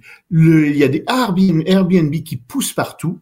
Euh, le nombre de Airbnb a augmenté en huit ans et passé de quelque chose comme 5 000 à 16 000. Euh, donc les loyers ont augmenté euh, pendant huit ans. Ils ont augmenté d'environ 40% partout. les gens quittent la ville de plus en plus. Il y a plein de gens qui disent arrêtez ça. Arrêtez de faire venir des touristes. Ça détruit la ville. Florence est en train de devenir une ville vide. Et je ne peux pas faire autrement que de penser ici à des élus, Valérie Plante pour la nommer, qui dit ah on va faire de Montréal une ville festive, on va ouvrir les bars 24 heures sur 24. Mais non, est-ce qu'elle est élue par les touristes ou par les Montréalais? Parce que Valérie Plante en ce moment, non non mais écoute, déjà il y a beaucoup de touristes à Montréal. À mon avis, il commence à y en avoir trop dans certains quartiers. On n'a pas besoin de faire venir de nouveaux touristes à Montréal.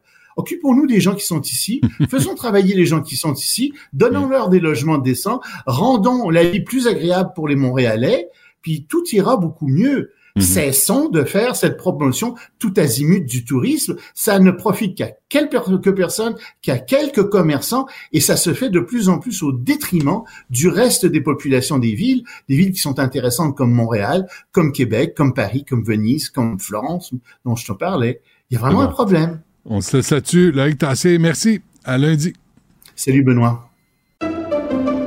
Pendant que votre attention est centrée sur cette voix qui vous parle ici, ou encore là, tout près ici, très loin là-bas, ou même très, très loin, Celle de Desjardins Entreprises est centrée sur plus de 400 000 entreprises partout autour de vous.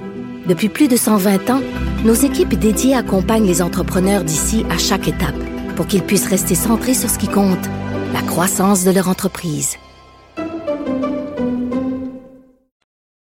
Il s'enflamme, il s'insurge, il parle avec émotion. Benoît Dutrisac, aussi divertissant qu'édifiant. Bon, euh, selon Québec solidaire, le gouvernement Legault doit permettre euh, à la loi sur la laïcité d'être contestée en vertu de la Charte québécoise des droits et libertés. Avec nous, euh, Jean-François Roberge, ministre de la langue française et ministre responsable de la laïcité. Monsieur Roberge, bonjour. Bonjour, Monsieur Dutrisac. Ça fait longtemps que je n'ai pas Québec parlé. Québec solidaire n'est pas d'accord. Ben non, Québec. là, effectivement, ça- on dû, on était dû, on se parlait On est dû. Je suis content, oui, je suis content qu'on se parle. Euh, alors, Québec solidaire, là, expliquez d'abord aux gens qui nous écoutent pourquoi et comment vous devez protéger la loi 21 qui a été euh, votée en 2019. OK, ben voilà. La loi 21, c'est la charte. euh, en fait, c'est la loi sur la laïcité au Québec.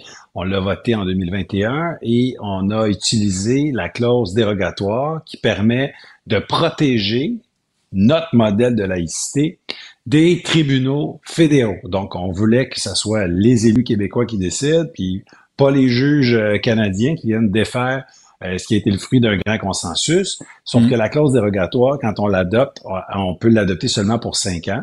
J'ai déposé un projet de loi pour renouveler l'utilisation de la clause dérogatoire qu'on appelle des fois la clause de non-obstant. Il faut adopter ça d'ici la mi-juin.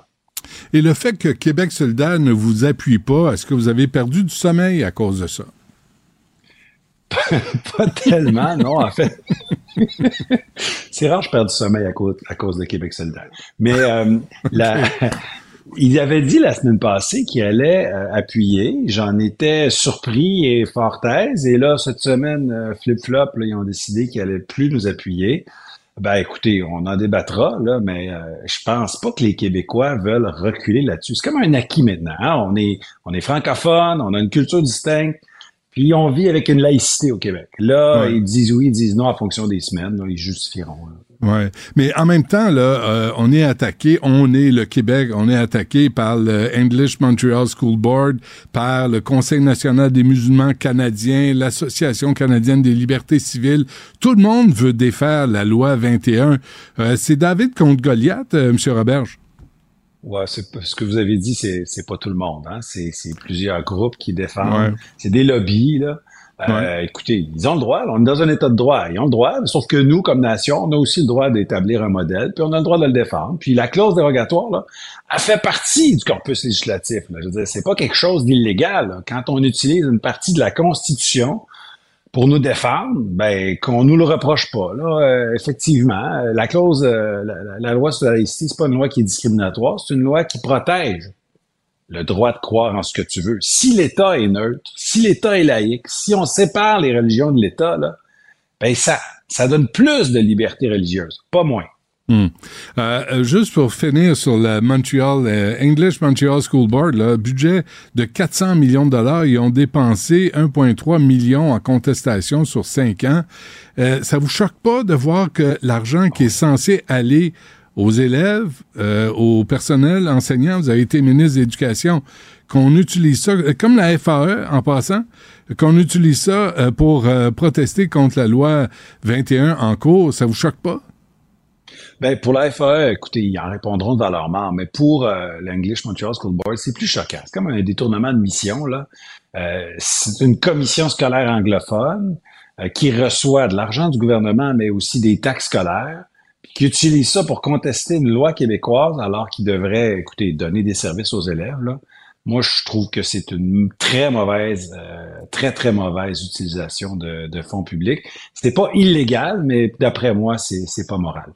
En tant que ministre euh, responsable de la laïcité, M. Roberge, quand vous avez entendu lors des, des plusieurs manifestations, notre ami euh, Adil Sharkawi là, faire appel euh, à Allah contre les sionistes, ben, vraiment un discours violent. Est-ce que vous êtes intéressé à l'enquête? Il paraît que c'est entre les mains de la GRC. Est-ce que vous, avez, faites le suivi de ça ou ça relève juste de la GRC puis on vous informe pas? Honnêtement, ça relève davantage de la justice, puis dans ce cas-ci de, de, de la GRC. Mon rôle là, comme ministre de la laïcité, c'est de voir qu'au Québec, on contrôle nos institutions, en tout cas qu'on s'assure que la laïcité se vive correctement, que les gens se comprennent, qu'on explique c'est quoi, qu'est-ce qui est permis, qu'est-ce qui est pas permis, pour pour pas se faire faire des procès d'intention par des gens qui nous traitent de racistes ou je sais pas quoi, alors que c'est Mm. pas le Québec n'est pas un endroit raciste. Mais toutes ces manifestations-là, là, est-ce que vous avez grincé des dents quand vous entendiez les discours? Ben moi, quand j'entends des discours d'intolérance, puis des discours d'incitation à la haine, ou des discours euh, qui, qui, qui travestissent la vérité, Ouais. c'est sûr que je grince des dents. Là. C'est des affaires, c'est des affaires qui sont qui sont pas tolérables. Euh, on a le droit d'être intolérant avec l'intolérance là. Hmm. Euh, juste finir sur la laïcité, euh, je, comprends, puis, sauf erreur, que Denis Coderre, le nouveau sauveur du Parti libéral du Québec, serait d'accord avec vous sur la loi 21. Est-ce que je me trompe? C'est ce qu'il en a dit euh, cette semaine. Encore une fois, c'est un peu comme Québec solidaire. Là. Je dors ni mieux euh, ni moins bien en fonction des déclarations de Denis Coderre. Là. Mais là, ils s'arrangeront avec ses nouveaux amis euh, libéraux. Là. Euh, L'actuel chef intérimaire du PLQ lui dit qu'il faut contester la laïcité, que c'est pas une bonne loi, puis qu'ils appuieront pas euh, le projet de loi qu'on a déposé. Puis celui qui se veut être chef dit que c'est... J'ai le goût de dire, écoutez, qu'ils s'arrangent, là, qu'ils se trouvent une, une position, euh, Ouais. qu'ils se parlent entre eux. Là. OK. Mais pour conclure là-dessus, là, là c'est réglé. Là, ça va être renouvelé pour au moins un autre cinq ans. Mais ça veut dire que si la CAQ perd les prochaines élections, le nouveau gouvernement, il peut, euh, peut effacer la loi 21. Là. On peut avoir recommencé à zéro. De cinq ans en cinq ans, une clause dérogatoire doit toujours être re- revalidée par une loi. Euh, mais plus ça va aller, je pense, plus ça va se cristalliser. Euh, puis moins un éventuel gouvernement de je sais pas quoi pourrait avoir la légitimité, parce que ça serait vraiment perçu comme un recul. Puis enlever la clause dérogatoire, c'est comme enlever un peu le parapluie qui protège notre loi sur la laïcité, qui protège notre modèle québécois de vivre ensemble. Au Canada, Mm. ils sont multiculturalistes, on vit les uns aux côtés des autres. Nous autres, Mm. on vit plus l'interculturalisme, on veut vivre les uns avec les autres. Ça, ça veut dire qu'on a le droit de pratiquer la religion qu'on veut, mais à un moment donné, dans certaines fonctions, il faut avoir une neutralité parce que l'État, lui, il est laïque, il est pas religieux. C'est quoi votre rapport, là, comme ministre euh, de la langue française? C'est quoi votre rapport av- avec euh, Valérie Plante, le quartier latin, quartier de la francophonie? Elle est, elle, est fâchée parce que vous avez haussé les frais de scolarité dans les universités euh, anglophones à Montréal. Est-ce que vous vous parlez? Est-ce que vous parlez en français? On se parle de temps en temps. Quand on se parle, on se parle en français. J'ai jamais eu de conversation dans une autre langue que le français avec euh, la Hey, mairesse. je, je pose la question. C'est correct. Il n'y a pas de mauvaise question. Il n'y a pas de mauvaises réponses. là, Puis, c'est pas parfait non plus. Mais euh, euh, on n'est pas en confrontation perpétuelle. C'est juste que quand tu es allé dire que ce qu'on a fait pour rebalancer le financement les universités francophones et anglophones, en finançant mieux les universités francophones, puis ce qu'on a fait pour forcer McGill et Concordia à donner des cours de français, quand tu es allé dire que ça, c'était une attaque contre Montréal, ben là, ça passait pas. Je pouvais pas juste laisser passer ça. Ça veut pas dire que la mairesse est une adversaire linguistique. Là. Faut pas pousser le bouchon trop loin non plus. Ben, c'est pas une alliée, c'est une adversaire. Vous avez dit que c'est pas une alliée. Je sais pas. J'ai dit qu'elle doit être une alliée. Et cette fois-là, là, quand elle a fait cette déclaration-là, elle Ouais. n'était pas une alliée. Mais c'est pas une ennemie. Attention, là, on a quand même fait des partenariats, on a quand même fait des choses intéressantes, puis on a des discussions pour en faire d'autres. Hmm. Mais on peut pas défendre juste des lobbies anglophones comme McGill et Concordia contre la langue française. Ça, Ouais. que, que- mairesse, pas mairesse, on peut pas faire ça. Ouais, mais vous comprenez que pour nous autres, c'est le fun de mettre en confrontation la mairesse de Montréal, le ministre, il dit, ah, il va y avoir de la chicane. Puis vous savez, quand il y a de la chicane, il y a de la nouvelle. Puis quand il y a de la nouvelle, c'est bon pour nous autres. Ben, c'est correct. J'ai pas fait ça pour euh, créer de la nouvelle. Ça a donné de la nouvelle. Ben, Non, on a clarifié les choses, mais j'ai pas besoin, j'ai pas besoin de, de créer de l'animosité parce qu'au bout du compte, là, on travaille pour les Québécois, pour les Montréalais, puis on veut que le français gagne à Montréal. Donc, d'avoir une animosité, là, ça fera pas avancer les débats, puis ça fera pas sauver le français non plus. là. Ça OK. fait que, euh, on est capable de se parler. On, on vous avait dit euh, laïcité, la langue française, là, mais euh, Jean-François Roberge, moi j'ai lu votre livre, vous avez été prof pendant 17 ans. Euh, je veux vous sortir de ça, là, euh, juste euh, le- la- pour la fin de l'entrevue.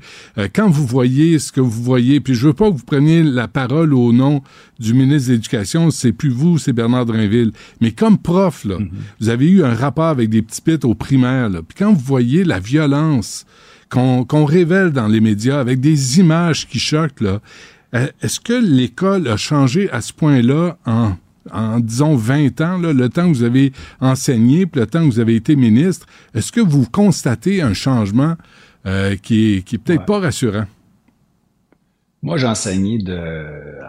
Bon, j'ai fait des, des stages, tout ça, mais j'étais titulaire de classe là, de 1997 à 2014, donc ça fait quoi, 10 ans que, que, que j'enseigne plus, mais je garde contact avec beaucoup, beaucoup d'enseignants. c'est- je demeure un enseignant. Ouais. Euh, oui, ça a changé.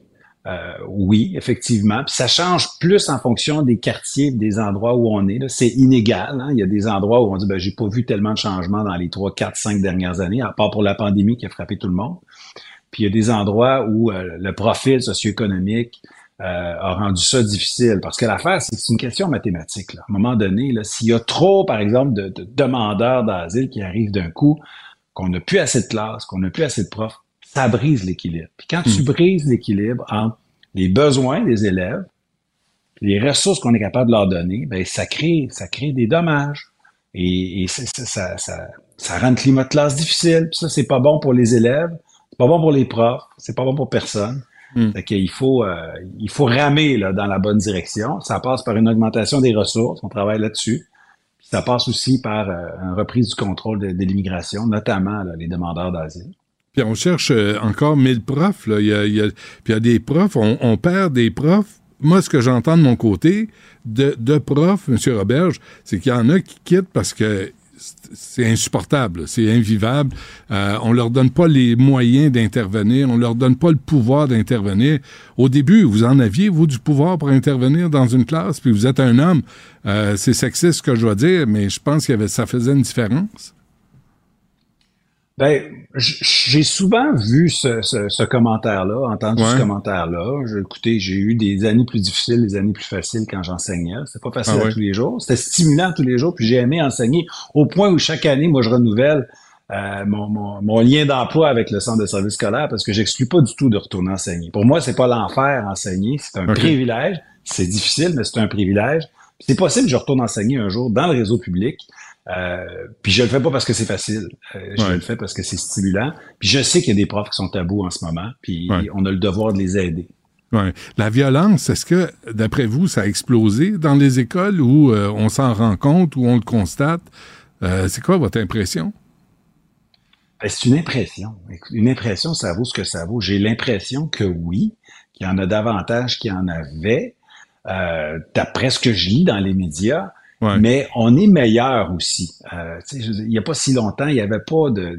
On tolérait plus la, la, la- le harcèlement. Quand moi, j'étais là au primaire au secondaire, là, Mhm. on se faisait niaiser dans le cours d'école. Mhm. On- Il y avait du taxage. On n'appelait pas ça de l'intimidation, mais croyez-moi qu'il y en avait, là. Euh, il y en avait. Aujourd'hui, c'est plus dénoncé. Donc, on en parle davantage.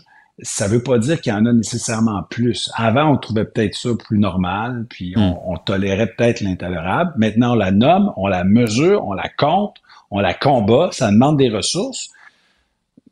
Il faut, euh, il faut être prudent avec ces analyses-là, puis je veux pas y aller juste. euh, J'ai pas tous les chiffres. Je comprends. Jean-François Roberge, ministre de la langue française, ministre responsable de la laïcité. Euh, bonjour, hi, euh, ouais, merci, welcome. Euh, Là, faut, faut qu'à Montréal, ça s'améliore. Hein? faut que ça s'améliore. L'été s'en vient, Ah, les touristes s'en viennent, euh, les touristes s'en viennent. Euh, le quartier latin euh, francophonie, c'est pas assez. Là. On veut une ville francophone, pas juste un quartier. Ouais, faut, la- faut, il faut vraiment que ça soit la métropole francophone des Amériques. Je l'ai dit, faut pas que ça soit un slogan. Puis pour ça, ben, il faut prendre beaucoup de mesures. Écoutez, l'affichage, euh, les universités, les cours de français, euh, les entrepreneurs aussi qui embauchent des nouveaux arrivants, des travailleurs temporaires, ont une responsabilité de les franciser. Tu sais, c'est tout le monde ensemble. Oui, le gouvernement a des choses à faire, puis des millions à mettre, c'est sûr. Mais à un moment donné, là, faut que les Québécois aussi, les gens qui sont ici disent, OK, là, moi, j'accepte pas d'être servi dans une autre langue que le français, puis moi, j'embauche pas quelqu'un qui ne parle pas français. Et si je le fais, je le francise en priorité. Tout ça, là, euh, faut que ça se fasse en même temps. là. On a des responsabilités aussi comme Québécois. Très bien. Monsieur Roberge, merci. À la prochaine. Au revoir. Merci. Pendant que votre attention est centrée sur cette voix qui vous parle ici, ou encore là, tout près ici, très loin là-bas, Ou même très, très loin. Celle de Desjardins Entreprises est centrée sur plus de 400 000 entreprises partout autour de vous. Depuis plus de 120 ans, nos équipes dédiées accompagnent les entrepreneurs d'ici à chaque étape pour qu'ils puissent rester centrés sur ce qui compte, la croissance de leur entreprise.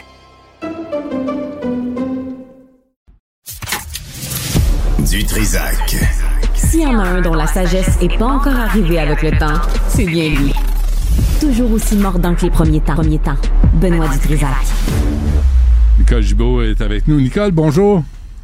Bonjour, Benoît. Je pense pas que ça va se faire à midi 20, notre affaire. Je pense pas. Je- ça se fait jamais à midi 20, hein. C'est, euh, on est toujours à moins quart à peu près. Fait que disons-nous que ça va être ça à l'avenir parce que je te sens déçu à chaque fois que je te parle. Ben non, je suis pas déçu, mais des fois, j'ai des choses, je vais être obligé de dire sais, que... je le sais. Des je fois, j'ai d'autres choses. Que moi, fois- que moi, que mon petit moi?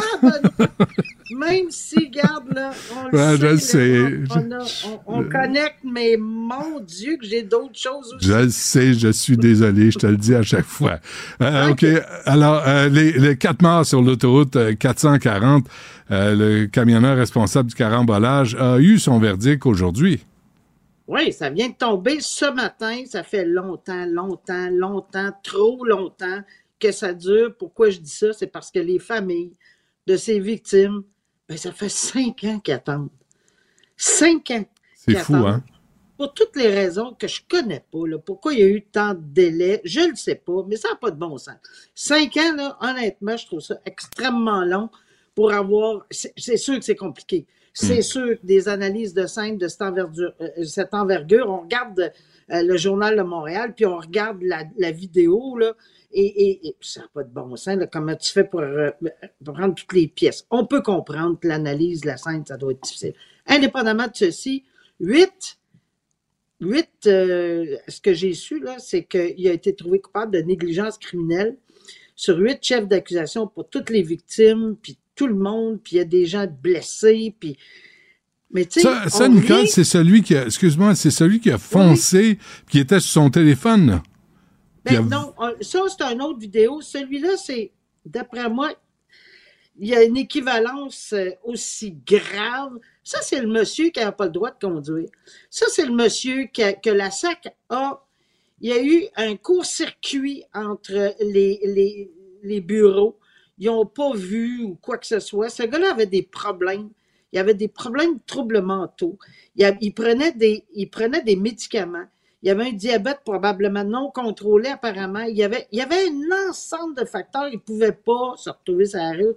Certainement pas comme camionneur OK. d'un mastodonte. Là. Ben oui. C'est- on s'entend-tu qu'on ne parle pas là, d'un petit bébé Honda Civic? Là, euh, euh, on parle d'un mastodonte. Et je regardais la vidéo ce matin et j'arrêtais partout parce que je me disais, ah, ben oui, c'est lui. Oh my God, ils ont passé juste à côté une famille qui l'ont évité de, de justesse. On entend Ah la oui. dame dire, oh my God. Euh, un carambolage, mais c'est quatre personnes, il y a, il y a quatre personnes, puis il y a d'autres mondes là, qui ont été euh, blessés, mais avec tout ça, euh, je crois qu'on avait plaidé, la couronne a dit clairement que c'était de la négligence criminelle parce qu'il savait ou devait savoir qu'il ne peut pas conduire, que d'abord, premièrement, sur une autoroute, il faut que tu regardes en avant. Est-ce qu'il a baissé la tête? Est-ce qu'il s'est endormi? On a parlé de peut-être que c'était potentiellement ces médicaments. Parce que, tu sais, si on fait une crise en matière de diabète, Mm. euh, peu importe les raisons, que ce soit trop haut, trop bas, souvent ça peut arriver, on devient, euh, euh, et Dieu sait que je le sais, Euh, pas pour moi, mais pour d'autres personnes que je connais. Donc, dans les circonstances, ça peut effectivement avoir été une des causes. Mais il savait ça. Il ne devait pas aller chercher son permis. La SAC n'a pas parlé. La main droite ne parlait pas à la main gauche. Ils ont donné permis. Ils ont donné permis. Les familles sont outrées. Les familles sont tout croches et avec raison. Alors, ce monsieur-là, qui ne devait pas conduire, a fauché la vie de quatre jeunes personnes parce que je pense qu'il n'y a personne qui était plus vieux que 50 quelques années. euh, c'est- incroyable. Puis mourir dans des conditions atroces. là. Le feu a pris. Là. On Ouais. s'entend, on ne veut pas de description là, trop, là, mais c'est atroce. Je me souviens très bien de ce dossier-là il y a cinq ans. Ça avait bouleversé tout le monde. Parce que, tu sais, c'est évident sur la 40, là, quand quelqu'un arrive à cette vitesse-là. En plus, possiblement, dans des intersections super achalandées. Alors, il a reçu sa- son verdict aujourd'hui. Il n'y a pas eu de sentence encore, mais on peut s'imaginer que ce monsieur-là euh, s'en va pour un bout. là. C'est évident. là. Je veux Mhm. dire, euh, ils vont plaider la sentence, je ne sais pas quand. Je n'ai pas les dates. C'est tellement frais. Je voulais communiquer avec la journaliste qui le couvre euh, et, et avec Yves Poirier qui est au palais de justice, mais je n'ai pas, j'ai pas, j'ai pas eu la date encore. là. Ça vient, vient d'arriver ce matin. C'est bon. Et un mot sur Océane qu'on salue. Oui, parce que on, a parlé ensemble. Bravo de la bataille. C'est pas facile, là. Ouais. Bravo pour son. Elle a complètement gagné avec courage son combat. Je répète, les- je rappelle les faits rapidement. Océane, évidemment, c'est pas son vrai nom, là. Océane avait été violée. Elle avait été, évidemment, elle avait été enceinte de ce viol. Elle a décidé de garder l'enfant. C'est son choix à elle de garder l'enfant pour des raisons qui lui appartiennent à elle. Il y en a d'autres qui qui veulent pas, mais il y en a d'autres qui veulent. Et donc Océane. Et donc Océane a eu l'enfant. Euh, ce monsieur-là qui était reconnu coupable, on s'entend là, qu'il n'y a pas de présomption d'innocence ici. Là. Il Mhm. est reconnu coupable de viol, de- de- d'agression sexuelle. Ben, il y a eu le culot, et je le dis, là, il y a eu le culot de s'adresser à la cour pour avoir toutes sortes de droits, de visites, puis des ci, puis des ça, puis la paternité, vous la faire identifier. Puis, à l'époque, le code civil, Benoît, n'était pas changé parce que là, le ministère de la Justice a changé la loi depuis qu'il a eu droit, parce que le juge n'a pas été capable de dire non. Le code civil lui permettait de retrouver le lien de la filiation. C'est fini maintenant, ça n'existe plus, on s'inquiète plus de ça. Mais il y avait une, il y avait, il y avait ça dans la loi. Il n'y a pas personne qui a pensé qu'un violeur demanderait d'établir le lien de paternité. Probablement que ça allait échapper tout le monde, incluant le législateur, mais on l'a changé la loi. Donc maintenant, le gagné, non seulement il a gagné sa bataille, mais j'ai trouvé que le jugement était incroyable. On a fermé les portes partout. D'abord, ce monsieur-là, lorsqu'il a vu que la loi a changé, il a dit, bon, il n'y a plus de chance, etc. Je vais me désister. Le tribunal a dit non, non, non, non, non. Ça, c'est une autre manœuvre de contrôle. Parce qu'un désistement, premièrement, il faut que ça soit accepté. L'autre côté ne l'a pas accepté, là, Madame Océane. Mhm. Tu n'acceptes pas ça parce que, Ah ouais. tu sais, je- me dis, je peux revenir peut-être? c'est pas juste toi qui décide, là, le gros, là. C'est le même que ça marche, Non. là. Tant Non. mieux. Puis en plus, euh, elle ne pensait pas demander des sous, puis finalement, de pension alimentaire, il avait été discuté, etc. Ben, le tribunal a dit me régler ça vite fait, là. C'est pas 72 000 de pension alimentaire ou de, de, de, de montant que je vous accorde, c'est 155 000. Puis on ferme les portes partout, là. Fait que l'arroseur arrosé. Wow. On ferme les portes partout pour pas qu'il y ait de contrôle. Parce que s'il ne paye pas la pension alimentaire un mois, qu'est-ce qu'il fait? Il s'en va à court, il rencontre Océane, il se bat avec, euh, ben, il se bat. C'est-à-dire, au niveau judiciaire, il y a des questions, il y a encore le contrôle sur Océane. Puis Ouais, c'est ouais, ça ouais. qu'on veut pas et sur l'enfant. Alors, bravo, c'est une Mm, décision mm, mm. extrêmement importante de la Cour supérieure. Super. Merci, euh, Nicole. Je, la- je gère l'horaire. Regarde bien ça là, la semaine prochaine. On va tout arranger ça. Puis je te mettrai plus en retard à tes rendez-vous, à tes dîners. Je te le promets, je m'en occupe personnellement. OK. Parfait. Merci, Nicole. À la semaine prochaine. Bonne fin de semaine. Salut. Pendant que votre attention est centrée sur vos urgences du matin, vos réunions d'affaires du midi, votre retour à la maison ou votre emploi du soir, celle de Desjardins Entreprises est centrée sur plus de 400 000 entreprises à toute heure du jour. Grâce à notre connaissance des secteurs d'activité et à notre accompagnement spécialisé, nous aidons les entrepreneurs à relever chaque défi pour qu'ils puissent rester centrés sur ce qui compte, le développement de leur entreprise. Une voix qui porte, des idées concrètes, des propos qui résonnent. Benoît Dutrisac, déstabilisant, juste comme on aime.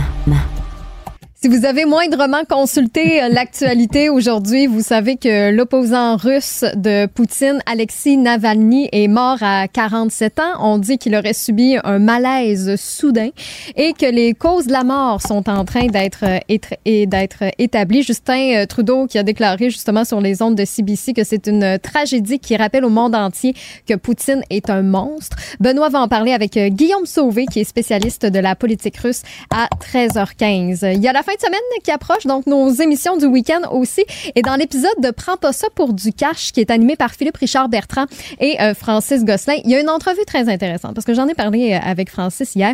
Ils reçoivent Maxime Bolduc, qui est à la tête d'Azimut Médical, et ils ont créé des genres de boxeurs, des sous-vêtements avec des coussins gonflables, si vous voulez, d'intégrer. Et ça, ben, ça gonfle si jamais tu tombes. Donc, le but de, de En ces... avant ou en arrière? Ben, partout, parce que le but, c'est de prévenir les fractures des hanches Ben pour les, les personnes âgées. Non, non, pour faire ça- semblant que t'as un gros paquet. Oh. toi. Penses-tu? Ben, c'est sûr. Pour meubler un peu plus le jeans. Ben oui, pour remplir ça, voyons. Là, ils font semblant que c'est pour la santé. Pff, jamais. Pour avoir un gros paquet. Fait que dans le fond, c'était comme le, le Viagra, ça. tu sais. Euh, Au début, c'était pour, c'était pour euh, aider. euh, C'est toujours ça. Ça revient toujours à ça. Toujours le paquet. Je te Ouais. jure. Je suis assez tanné. non, mais moi, je lisais ça, puis je me disais, hey, quand tu vas faire du patin, quand tu vas faire du ski, j'en Ouais. veux. Ça va épargner une coupe de bleu. Ah, pour t'épargner. Ah Ben oui, oui. OK. Ben, ça se peut. En tout cas, je sais pas si les gars de Prends pas ça pour du cash l'ont essayé. On a Philippe Richard Bertrand tantôt euh, pour sa, chronique. On va lui demander parce que moi, je trouve ça bien, bien intéressant. Donc, nouvel épisode qui va être diffusé euh, demain, samedi à 9h en direct sur la chaîne télé de Cube. J'ai d'ailleurs eu un texto d'un auditeur qui dit c'est le fun, on voit l'équipe en régie, c'est dynamique, on voit la- la- la- le dynamisme qu'il y a. Bon, les filles qui font ça, les allô! Ah. Euh, ben oui, C'est fun, hein, on fait semblant de s'apprécier, d'être on tout fait- ça n'est que du théâtre. C'est juste ça. Là. Toi, ton rôle, c'est d'être gentil, puis fais semblant. Puis quand il te sourit, essaye de sourire, même si tu l'haïs, tu sais, pour la caméra. Toujours garder le Toujours sourire pareil. en place. Oui, exactement. C'est ça la clé. C'est ça. J'applique qu'est-ce que tu as dit. Donc, si vous pouvez justement vous aussi essayer la nouvelle chaîne euh, télé de Cube, parce qu'on est débrouillé là, depuis cette semaine jusqu'au 11 avril. Tous les abonnés de Vidéotron, c'est disponible euh, gratuitement. Donc, vous allez nous retrouver au canal 70 si vous avez Elix, le 651 avec euh, Club Illico. Donc, c'est le temps de venir voir qu'est-ce qui se passe en studio, de nous voir sécher nos dents comme ça en direct. Et pour nous texter, c'est le 1-877-827-2346 ou encore par courriel au studio à commercial cube.radio. Je sais pas pourquoi, Benoît, personne te croit quand tu dis que tu vas rester tight sur ton, ton horaire. Non, Max suis- Delin, non, non, non, je- euh, regarde bien ça la semaine prochaine. Veux-tu que j'apporte, genre, Ah, un non, chronomètre? Non, non, non, non. Quand moi, je te dis, on, on va se ramasser, on va arranger ça, parce que Nicole, effectivement, est prévue vers midi 20 et 25, mais là, je, je- je suis toujours avec elle à midi moins quart. Mm. Fait que, euh, une heure moins quart. Je vais arranger ça. Regarde bien ça. Parfait. Tu sauras me le dire. Lundi, on revient là-dessus. On va Euh, régler un dossier. ben, tu là lundi? Ben, Euh, je pas là lundi, elle est là mardi, jeudi, vendredi. Mardi, tu vas voir. Parfait, j'en prends bonne Tu vas note. être épaté. Je ne demande que ça. Pendant que votre attention est centrée sur cette voix qui vous parle ici, ou encore là, tout près ici, très loin là-bas, Ou même très, très loin. Celle de Desjardins Entreprises est centrée sur plus de 400 000 entreprises partout autour de vous. Depuis plus de 120 ans, nos équipes dédiées accompagnent les entrepreneurs d'ici à chaque étape pour qu'ils puissent rester centrés sur ce qui compte, la croissance de leur entreprise. Partagez vos observations avec Benoît Dutrisac par courriel. Dutrisac à commercialcube.radio. Antoine Robitaille est avec nous, animateur de Là-haut sur la colline et journaliste au Journal de Québec, de Montréal, entre autres choses. Antoine, bonjour. Ça va bien? Euh, Moi aussi, oui, j'ai ça- mon émission en fin de semaine. Là. Oui, c'est quoi? Mes, Plug, plug, envoyé plug. Mes, mes, euh, mes- ça. infos à Stéphanie. Ben, écoute, euh, d'abord, on reçoit Frédéric Beauchemin. Frédéric Beauchemin, c'est un député libéral. Tout le monde se dit, l'appelle Frédéric qui? Parce que c'est lui qui veut se présenter à la, à la direction du parti, mais qui a été exclu du caucus. Là, il, a, réintégré le caucus, puis il, il dit qu'il est encore intéressé à faire une course à la direction, peut-être avec Denis Coderre. Donc, euh, on parle de tout ça avec lui et c'est un grand inquiet de l'intelligence artificielle, euh, Fred Beauchemin. Donc, on discute aussi de la fameuse loi cadre qui a été proposée par un, un- un- un comité, là, c'est l'innovateur en chef du Québec, Luc Sirois, qui a proposé ça à M. Fitzgibbon, qui a dit qu'il allait faire une loi cadre pour... euh, et, et je voyais ce matin, euh, justement, Benoît, un nouveau euh, sorte, une nouvelle sorte de chat GPT pour les images. Tu sais que pour les Ouais, photos, on a déjà vu des fausses photos de, Mm. de, de Trump là, qui se fait arrêter. Mais là, c'est des vidéos. On peut demander à cette... c'est la même compagnie, le OpenAI, qui fait ça. là. Je te dis, c'est- terrifiant. Comment on va pouvoir désormais euh, séparer le, réel euh, du faux? Euh, les vrais films des faux, ça va être ça va être tout un défi. Donc, Beauchemin, il parle de ça aussi, de la nécessité d'une loi pour garantir aux utilisateurs cette, euh, cette réalité du réel, je dirais. Ouais. Hmm. Bon, Et euh, euh, ben, j'ai Patrick Taillon aussi, euh, la, la chronique constitutionnelle sur un jugement. Euh, écoute, en Ontario, la Cour fédérale s'est penchée sur la nomination des juges, puis on blâmé le fédéral pour pas nommer assez de juges. Puis la question qu'on s'est posée, c'est, coudon, les juges sont, sont pas censés d'être juges et partis. Et c'est Mhm. une, une des nombreuses euh, fois où les juges au Canada se retrouvent juges et partis. Puis enfin, j'ai j'ai mes vadrouilleurs, là, Nicolas Lachance et Patrick Belrose, qui me parlent de la semaine politique, qui essaient de voir un peu ce qui s'en vient euh, en politique la semaine prochaine. OK, là, tu vas-tu me dire ce que tu manges ce soir aussi, là? C'est c'est comme ça, finit plus ton C'est affaire. sûr! C'est sûr que je vais manger du riz ou des pâtes parce que demain, je fais le pentathlon des neiges. Ah oui? Euh, tu sais, ça, c'est cinq sports sur les plaines d'Abraham. Il y a un peu de neige.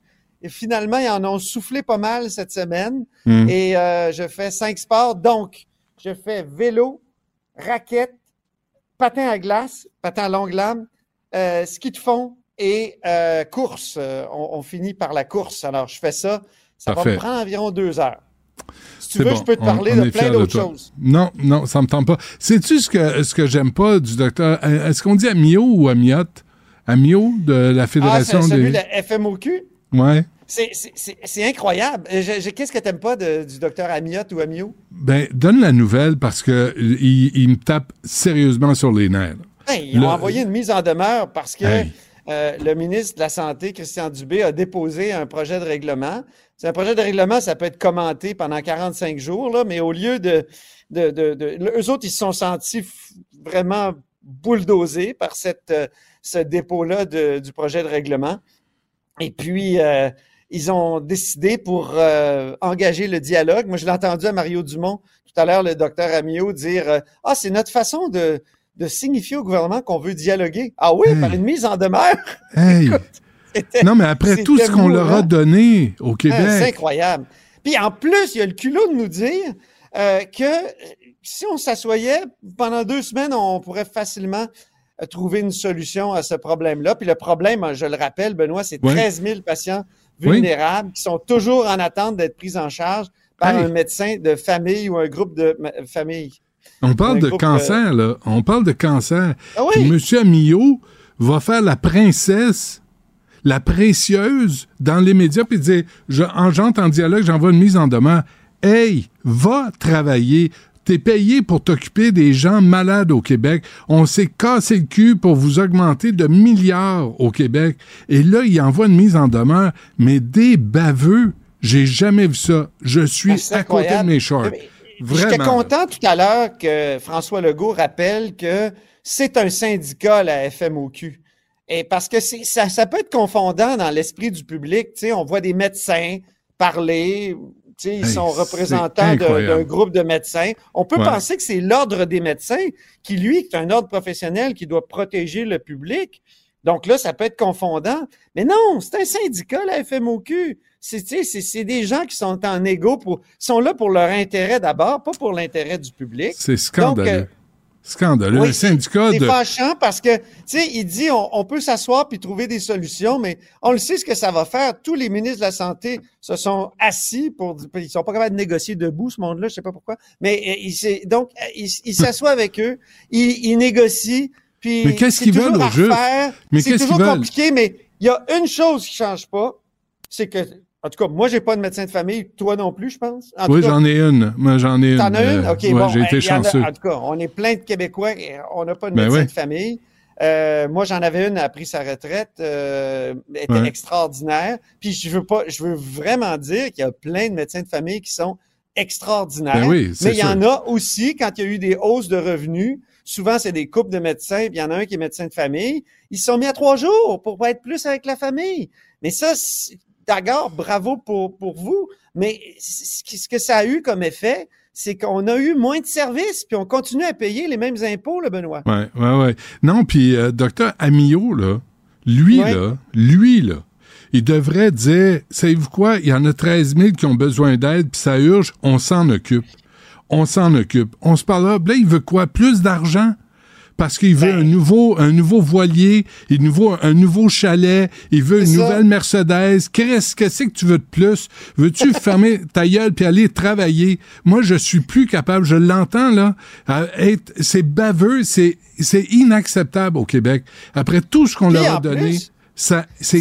Et des gens On souffrent. aura beau créer des agences, Hey. on aura beau créer toutes sortes de trucs, Hey. euh, on aura beau négocier. Le problème, c'est que nos médecins, dans, dans- depuis le début du régime de santé publique, là, je, te- je te, je te rappelle souvent que le, le, le- M. Castonguay qui avait créé euh, la- la- l'agence, euh, pas l'agence, mais la, le système de santé québécois, il était encore meurtri à 90 ans ou presque Ouais. que, que, que les médecins, la première chose qu'ils ont faite quand, quand on a essayé de créer un système de santé publique, c'est de faire la grève puis de foutre le bordel. Donc, euh, puis ils ont gardé leur possibilité d'être des compagnies en plus. Là. Récemment, on leur a donné, Ben il, y a, oui. il y a moins de 10 ans, là, la possibilité de, de se constituer en, entreprise. La mise en demeure, là, Antoine, là, c'est Ah l'eau, oui. c'est la goutte qui fait déborder le vase. Tu peux pas être, tu peux pas être baveux à ce point-là quand des gens souffrent. Ils souffrent pas parce qu'ils ont un ongle incarné. C'est des maladies sérieuses, c'est des cancers. Puis lui, il s'en va envoyer une mise en demeure au lieu de dire on s'en occupe. Notre job, là, c'est de soigner les gens. On est bien payé, puis on va s'en occuper. Après, on verra la bureaucratie. Après, on verra les conditions. Après, mais on va d'abord s'occuper. Non. Hey, c'est tu vois comme c'est difficile de gérer la santé au Québec quand même, hein, parce que, tu sais, en parallèle, tu as les négociations avec les infirmières aussi. Puis là, les infirmières sont inflexibles sur la flexibilité, puis le gouvernement est inflexible sur la flexibilité aussi. Ah, écoute. Ça va mal. Ben, Euh, Puis nous autres, on est là, on paye, on paye. Toi, tu payes des impôts, t'as pas de médecin de famille. C'est c'est angoissant, mais nous, on est en bas de la liste. Nous, c'est pas grave. Nous, ferme ta gueule, puis paye tes impôts, puis paye tes taxes, mais ferme-la ta gueule. Parce qu'il y a toutes sortes de groupes de lobby, il y a toutes sortes de syndicats qui vont passer avant toi pour dire non, non, on donne pas les services tant qu'on n'a pas eu ce qu'on voulait. Dire, ça- C'est sûr que la population, et moi le premier, on est peut-être plus sensible aux demandes des infirmières qui, tu sais, euh, qu'on Ben. qu'on voit se, se, se, se, se démener dans, dans les milieux euh, hospitaliers. Ouais. Euh, donc, euh, ça, c'est sûr. Mais en même temps, je me dis, puis c'est pour ça que je tiens à ma phrase, c'est dur de gérer la santé au Québec.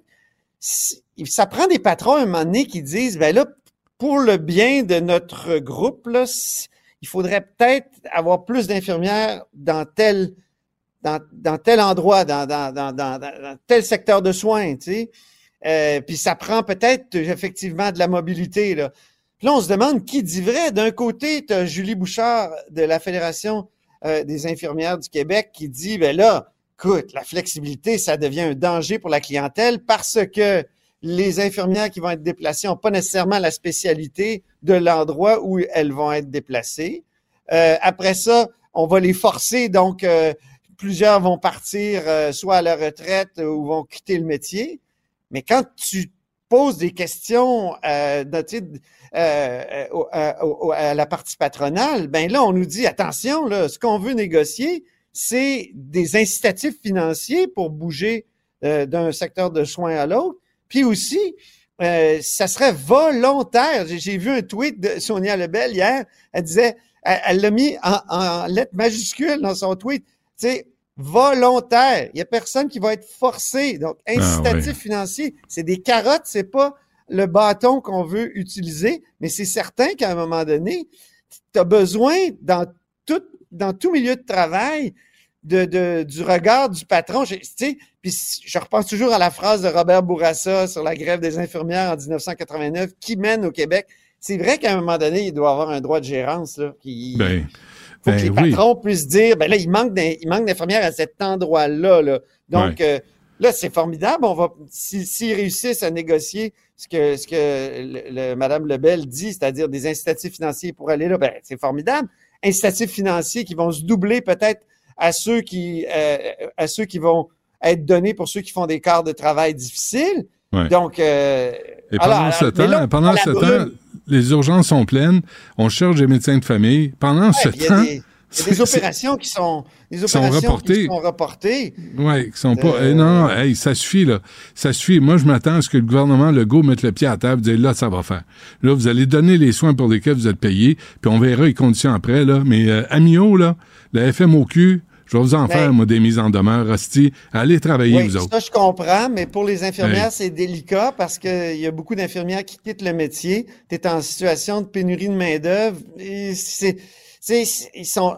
Mais il faut, arrêter la désinformation des syndicats. Faut, eh, faut être, faut être, faut être euh, clair et honnête, là. Faut être transparent. On peut Mais pas moi, je trouve qu'on manipuler. est dans la brume, là. On Ah, est dans la mal, brume ouais. parce que les Ouais. syndicats disent c'est obligatoire, gna, gna, gna, c'est dangereux, tout ça. Puis là, euh, Ouais. Sonia Lebel nous dit ben non, nous, on veut juste euh, négocier quelque chose qui serait volontaire. On se laisse là-dessus. Antoine, bon, euh, bon tournoi de balle molle euh, dans la neige, puis on se reparle lundi. Pentathlon des neiges. Oui, je le sais. Cinq sports. Ah, je le Je sais. vais t'en parler lundi. J'espère Ah, qu'il va y ah, avoir assez de neige. Si t'es euh, si t'es pas à l'urgence. Parfait. Merci, Antoine. Shit. Avec tout ce que tu as dit, je vais avoir des soins. Tu vas en manger une maudite. Pendant que votre attention est centrée sur cette voix qui vous parle ici, ou encore là, tout près ici, très loin là-bas, Ou même très, très loin. Celle de Desjardins Entreprises est centrée sur plus de 400 000 entreprises partout autour de vous. Depuis plus de 120 ans, nos équipes dédiées accompagnent les entrepreneurs d'ici à chaque étape pour qu'ils puissent rester centrés sur ce qui compte, la croissance de leur entreprise. Rejoignez Benoît Dutrisac en temps réel par courriel. Dutrisac à commercialcube.radio. Philippe Richard Bertrand. Est-ce qu'il y a quelqu'un qui calcule? Je capote. T'imagines combien ça coûte? Entrepreneur et chroniqueur passionné. Qu'est-ce que tu veux de plus? Philippe Richard Bertrand. Maudite marde, j'aurais dû mettre de l'argent dans GC Stratégie Inc. Euh, Philippe Richard, bonjour. Bonjour, comment ça va? Ouais, ça va, ça va. ça. Ouais, c'est ça. Non, je sais que t'as eu ça quand je te demande ça, mais comme je t'ai vu t'enflammer avec Antoine, j'ai fait par exprès. Non, non, mais on s'entend-tu que là, les médecins, Ouais. n'est pas nous faire chier avec des mises en demeure. Allez traiter les gens. Il y en a 13 000 qui attendent d'être soignés, puis c'est des maladies sérieuses. Puis euh, arrêtez de nous en demander plus parce qu'on vous demande un petit extra. Puis les- il y a des médecins dévoués qui se cassent le cul. Mais quand tu vois Ah, des porte-paroles comme Dr Amio, là, aller dans les médias puis dire c'est notre façon d'entrer en contact. Hey! Sacrement. Moi, t'en faire, moi, des façons d'entrer en contact avec une mise en demeure. Va travailler. Va, Va travailler. travailler. Oui, va travailler, le salaire qu'on te paye. Puis t'es bien payé, puis les, conditions sont bonnes. Arrêtez un peu, là. Puis occupez-vous des toi. gens malades, poqués, vulnérables. Ça se peut pas. Ça se peut pas. Euh, mais pendant ce temps-là, à Ottawa, money is no Ah object. Histoire incroyable qui fait la manchette depuis maintenant deux semaines. Euh, J'ai voulu faire des calculs, Benoît. Tu sais comment j'aime ça calculer. Puis en plus, Ouais. on est dans un domaine que je connais là, à 100 là. Ça fait 20 ans que je fais des systèmes informatisés. Là, tu sais. Donc, entreprise JC Stratégie euh, d'Ottawa. C'est un peu bizarre en JC, by the way, juste le nom, parce que ça fait Government of Canada Strategy. Je me demande même si c'est, là c'est mon interprétation, mais si l'entreprise n'a pas voulu confondre euh, l'appareil gouvernemental. Ok, C'est comme si tu décidais de t'appeler euh, un service de sécurité, je m'appelle FBI. Tu, sais, tu comprends, ça fait aucun sens. Ça fait aucun sens. tu sais. Je comprends. Mais bon, il gagne un appel d'offres de 80 000. Hmm. Jusque-là, pas de problème. Quatre ans après, le 80 000 est devenu 60 millions. Tu sais, là, on n'est même plus dans des extras, là, Benoît. On est dans une opération qui est incompréhensible, incompréhensible à l'intelligence humaine. Puis je me suis même amusé à calculer parce qu'il a été démontré que cette entreprise-là n'a que quatre employés. Euh, quand les journalistes se sont présentés à l'adresse de facturation, à l'adresse au registraire des entreprises du Canada, c'est un bungalow, c'est un beau chalet. Il travaille, Euh, il travaille de la maison. travail de la maison, puis en plus, les gens qui étaient dans le chalet, c'est des locataires qui savaient pas qu'il y avait une compagnie de domiciliés à leur, Ah, la maison qu'ils louent. Ah, je savais En pas plus. ça. OK? Oh, c'est- c'est Ah, vraiment n'importe quoi. Mais quand tu calcules quatre personnes, OK? Puis là, je me dis, OK, quatre personnes, tu sais, tu peux pas faire plus que 1950 heures par, par semaine. Par mois, par année, je veux dire, excuse-moi. 1950 heures. Là, j'ai fait des calculs. Ça donne 39 000 heures, quatre personnes sur quatre ans. Ils chargeaient 1500 pièces de l'heure. 1500 dollars de l'heure pour euh, Arrive-Can. Bon, là, tu vas me dire, Philippe, il y a sûrement des coûts de plateforme, OK. Mais même si tu mettais 20 000 piastres par mois de coûts de plateforme, Ouais. tu sais, à 60 millions, Ouais. c'est c'est de la démesure. Ce qui est inquiétant Pour, là-dedans, pour faire c'est de la qu'en pro- pour faire de la programmation sur un ordinateur, là, ils n'ont pas besoin Oui. de, de, de, de, de camions, de bennes, de, de, de Non, non, non. pépines, de, de- rien de ça. Là.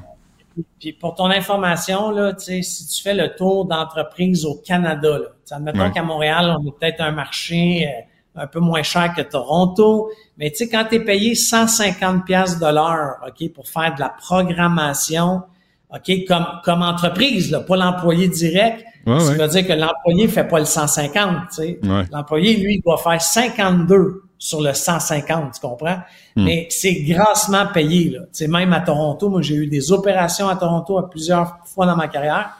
Ah, c'est éhonté. Mais en plus, cette entreprise-là a cumulé 240 millions de dollars de contrats dans les dix dernières années. Quatre personnes! Mais c'est les- c'est le frère de qui, ça? C'est le cousin de le beau-fils de. Non. Non, c'est- juste, ah, c'est là où tu vois que l'appareil gouvernemental, OK, n'est pas fait pour voir qu'il y a des anomalies. Tu sais, je vais donner un exemple. là. Pendant la pandémie, là, il y a un paquet d'hôpitaux qui se sont fait pogner où est-ce qu'ils ont prépayé euh, 10 millions des fois. Dans, dans certains cas, là, ça avait fait les nouvelles. 10 millions des masques. Là, ils réalisent que les masques sont pas conformes. Ils, ils ont réalisé plein d'affaires. Ils ont Ouais, été ouais. capables de saisir le compte de banque. OK? Mm. Et là, 10 ans à faire affaire avec une compagnie, OK, qui a, qui a un paquet de contrats avec l'appareil gouvernemental, 250 millions plus loin, puis ça a jamais levé un drapeau rouge, une petite vérification. Écoute, moi là, Benoît, j'en ai une compagnie technologique, je fais des appels d'offres, on me demande mon cop, ma copie de, ma copie d'assurance pour m'assurer que j'ai une assurance de 2 millions. Ça me demande de démontrer que mes actionnaires et les dirigeants, on n'est pas des criminels. Donc, il faut des fois aller chercher ce qu'on appelle le pink sheet à la GRC. Après ça, ça demande un, un, un certificat de l'autorité des marchés publics. Après, tu sais, ça finit plus ce qu'on me demande, mais dans le cas de cette entreprise-là, on ne sait pas pourquoi. Le ministre fédéral de l'approvisionnement, il se cache sous une roche. OK? Comment qu'on a donné 250 millions à une entreprise de quatre employés qui a même pas des vrais bureaux et qu'il n'y a aucun drapeau qui a levé pour une simple petite vérification. C'est hallucinant. Tu écris ça dans un scénario ou dans un roman, puis l'éditeur va te convoquer, va dire, regarde, ça n'a pas d'allure. Ça n'a pas de sens. Il y a quelqu'un quelque part qui va dire, hey, attends une minute, 250 millions pour une, une compagnie de quatre personnes qui n'a pas de bureau. C'est sûr que, ben non, pas, pas dans la vraie vie, pas au Canada. Je suis d'accord. Mais tu sais, c'est des choses qui arrivent. Puis là, tu, comprends, ça va finir avec une enquête de la GRC. Là, là, là rendu là, on n'a plus le choix. Ben oui. Puis ça va donner quoi? Est-ce que. Ouais, l'argent, l'argent est plus au Canada, by the way. Moi, je peux vous le dire tout de suite, là, je connais la fin du film. L'argent n'est plus au Canada et elle est dans un pays où il n'y a pas d'extradition avec le Canada. Ça tombe-tu mal. Euh, je, avant qu'on se quitte 30 secondes sur euh, ce vice-président qui poursuit Investissement Québec, c'est-à-dire nous tous. Oui, nous tous. En fait, c'est un vice-président qui a été mis dehors là, du jour au lendemain, tu sais, euh, qui était bien en vue. Tu sais, c'était le numéro 3 d'Investissement Québec. Puis du jour au lendemain, il s'est fait mettre dehors. Puis bon, petit communiqué de presse qui dit il a il a manqué aux règles d'éthique et de gouvernance, puis on l'a mis dehors. Ben là, malheureusement, trois mois après, ce, ce, ce dirigeant-là poursuit la société d'État pour plusieurs millions de dollars. Ça va se régler à la cour, c'est sûr, mais ça ressemble un peu à ce qui s'est passé dans une des filiales de la Caisse de dépôt. Je sais pas si tu te rappelles, Optera, là, la filiale immobilière. Un mhm. dirigeant, mais lui, il a vraiment fait des niaiseries là, dans, dans, dans, dans cette filiale-là, mais il a quand même gagné OK, un million à la cour. Alors moi, j'y réfléchirais là, si j'étais Investissement Québec, parce que tout réside, puis je suis pas avocat, là, puis je donne pas de conseils juridiques, mais tout réside dans la capacité de, de, de Investissement Québec de démontrer qu'il y a eu une vraie faute. Hmm. Alors, tu sais, ça regarde pas bien. Ça va nous coûter de l'argent, ça, c'est sûr. Oubliez pas de payer vos taxes et impôts. Euh, Philippe Richard Bertrand, merci. À lundi. Bye. Pendant que votre attention est centrée sur vos urgences du matin, vos réunions d'affaires du midi, votre retour à la maison ou votre emploi du soir, celle de Desjardins Entreprises est centrée sur plus de 400 000 entreprises à toute heure du jour. Grâce à notre connaissance des secteurs d'activité et à notre accompagnement spécialisé, nous aidons les entrepreneurs à relever chaque défi pour qu'ils puissent rester centrés sur ce qui compte, le développement de leur entreprise. Rejoignez Benoît Dutrisac en temps réel par courriel. Dutrisac à commercialcube.radio sujet trash, mais les deux autres sujets, c'est pour le fun. Maxime Delan est avec nous. Non, ça, j'ai pas de thème. Mais non, il euh, n'y a pas de thème. C'est parfait. On passe par-dessus. En bout de mes thèmes, ouais. Fais-le, le thème. Pum, pum, pum, pum, pum. Parfait, mais toi, fais les moves qui vont avec. Pardon. Ouais, mais je, vais, me faire une bursite si je fais ça. Ah. Je ne vais, pas prendre de chance. Retour sur le double meurtre à Vaudreuil-Dorion qui est aberrant. Euh, aberrant, épouvantable. Encore une fois, au lendemain d'un drame on se rejoint au micro comme ça, puis on se pose la question qu'est-ce qui a bien pu se passer pour qu'on en arrive là? Hier midi, euh, Fabio Puglisi, c'est ça son nom, suspect, 44 ans, il est chez lui, lui il habite avec sa mère. Et là, pour une raison qui est encore inconnue, on ne sait pas ce qui s'est passé, aurait pris un couteau, aurait sauvagement poignardé sa propre mère de 68 ans. Et là, il y a deux voisines, une voisine de 70 ans, une voisine de 53 ans. On peut penser qu'ils ont entendu crier, qu'ils sont intervenus et les deux ont également été poignardés. Il y en a une d'elles, celle de 53 ans, qui est décédée. Puis, on parle de morts quand même atroces, les décès qui ont été constatés sur place. Celle de 70 ans qui a été transportée à l'hôpital au moment où on se parle est toujours dans un état critique. On craint toujours pour sa vie. Mm. Euh, Fabio Puglisi qui a comparu ce matin au palais de justice de Valleyfield. On parle de deux chefs de meurtre non prémédités, un chef de tentative de meurtre et un chef de voie de fait grave. Écoute, ce qui est troublant dans cette histoire-là, Fabio Puglisi, il venait de comparaître pas plus tard que la semaine passée, avant les fêtes, croisé une fille sur la rue et il l'a agressé, il l'a violenté. On ne sait pas exactement ce qui a donné une bonne volée, mais peu importe. Ça te montre un- que le, le gars a un état mental perturbé. Puis il y a même des voisins qu'on rencontrait sur la scène hier, parce que je me suis déplacé sur les lieux, qui disaient ce gars-là, clairement, à un certain moment, il a arrêté de prendre ses pilules. On avait peur de prendre l'ascenseur avec lui. Puis je sais pas si tu as vu les photos du suspect. C'est quand même une bonne pièce d'homme. là. Euh, un gars également qui, en 2012 et 2018, a été reconnu non criminellement responsable de crimes. Et là, avant les fêtes, euh, violente une femme choisie un peu au hasard en pleine rue. Qu'est-ce que ce gars-là fait dans la société? Puis ce que je trouve encore plus triste dans cette histoire-là, c'est que la femme, euh, la mère de M. Puglisi, elle, elle tenait à rester auprès de son gars pour essayer de, de- de faire en sorte de remettre de l'ordre dans sa vie pour qu'il aille bien et tout ça. Et il y a quelques semaines à peine, Fabio Puglisi, ju- juste un peu justement avant les fêtes, au moment où il semble avoir eu un breakdown mental, il a été hospitalisé pour un état mental perturbé. Puis Ils l'ont pas gardé. Ils l'ont pas gardé. On l'a renvoyé dans la rue en disant Mm, ce mm. gars-là ne représente pas une menace pour le public. Ben la non. question qui se pose, c'est il y a combien de bombes à retardement comme ça dans la société? Non, mais là, ça fait plusieurs, hein? Ben oui. Ça fait plusieurs, là, auxquels Maureen Bro là, est tombée sur un autre. Euh, à Rosemont. Le triple meurtre dans Rosemont, c'est des gens qui ont des problèmes de santé mentale. Sou- souvent, les meurtres, c'est soit tu es un pas fin puis tu te fais abattre, ou soit il y a une question d'un enjeu de santé mentale. Non, il va falloir rouvrir les hôpitaux psychiatriques puis les interner mais contre leur gré. Mais quand on voit qu'ils sont comme ça, là, sont dangereux pour eux, pour eux-mêmes, pour les autres, on va te soigner, mon ami. On va pas te torturer, on va pas te battre au sang, mais on va te soigner. Mais tu seras pas dans la rue, tu seras pas libre, parce que c'est dangereux. Mais c'est parce y, a- il y a des innocents qui payent le prix pour Ben, ça. certain. Mais là, il n'y a personne. J'entends pas. euh, nulle part à l'Assemblée nationale, j'entends quelqu'un dire Hey, savez-vous quoi? Ah, y a- non, le ministre Bonardel, lui, qui a dit que c'était c'est épouvantable comme C'est épouvantable. OK. Et, mais encore.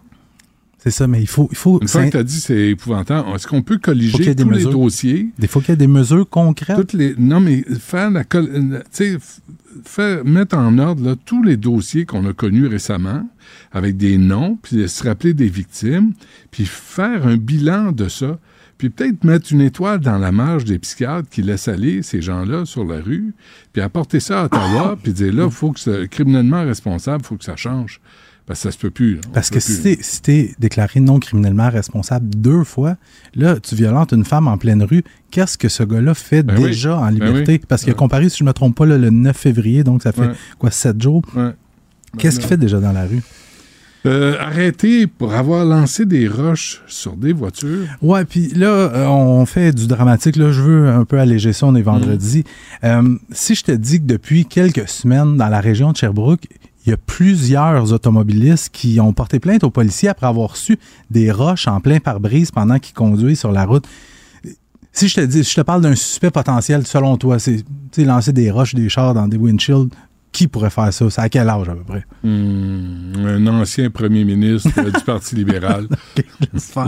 Non, mais c'est que et- ça devenait problématique dans la région de Sherbrooke. Fait que ce que les policiers ont fait, ils ont réussi de peine et de misère à obtenir une description d'un potentiel suspect et un numéro de plaque. Et là, on fait opération ratissage, surveillance.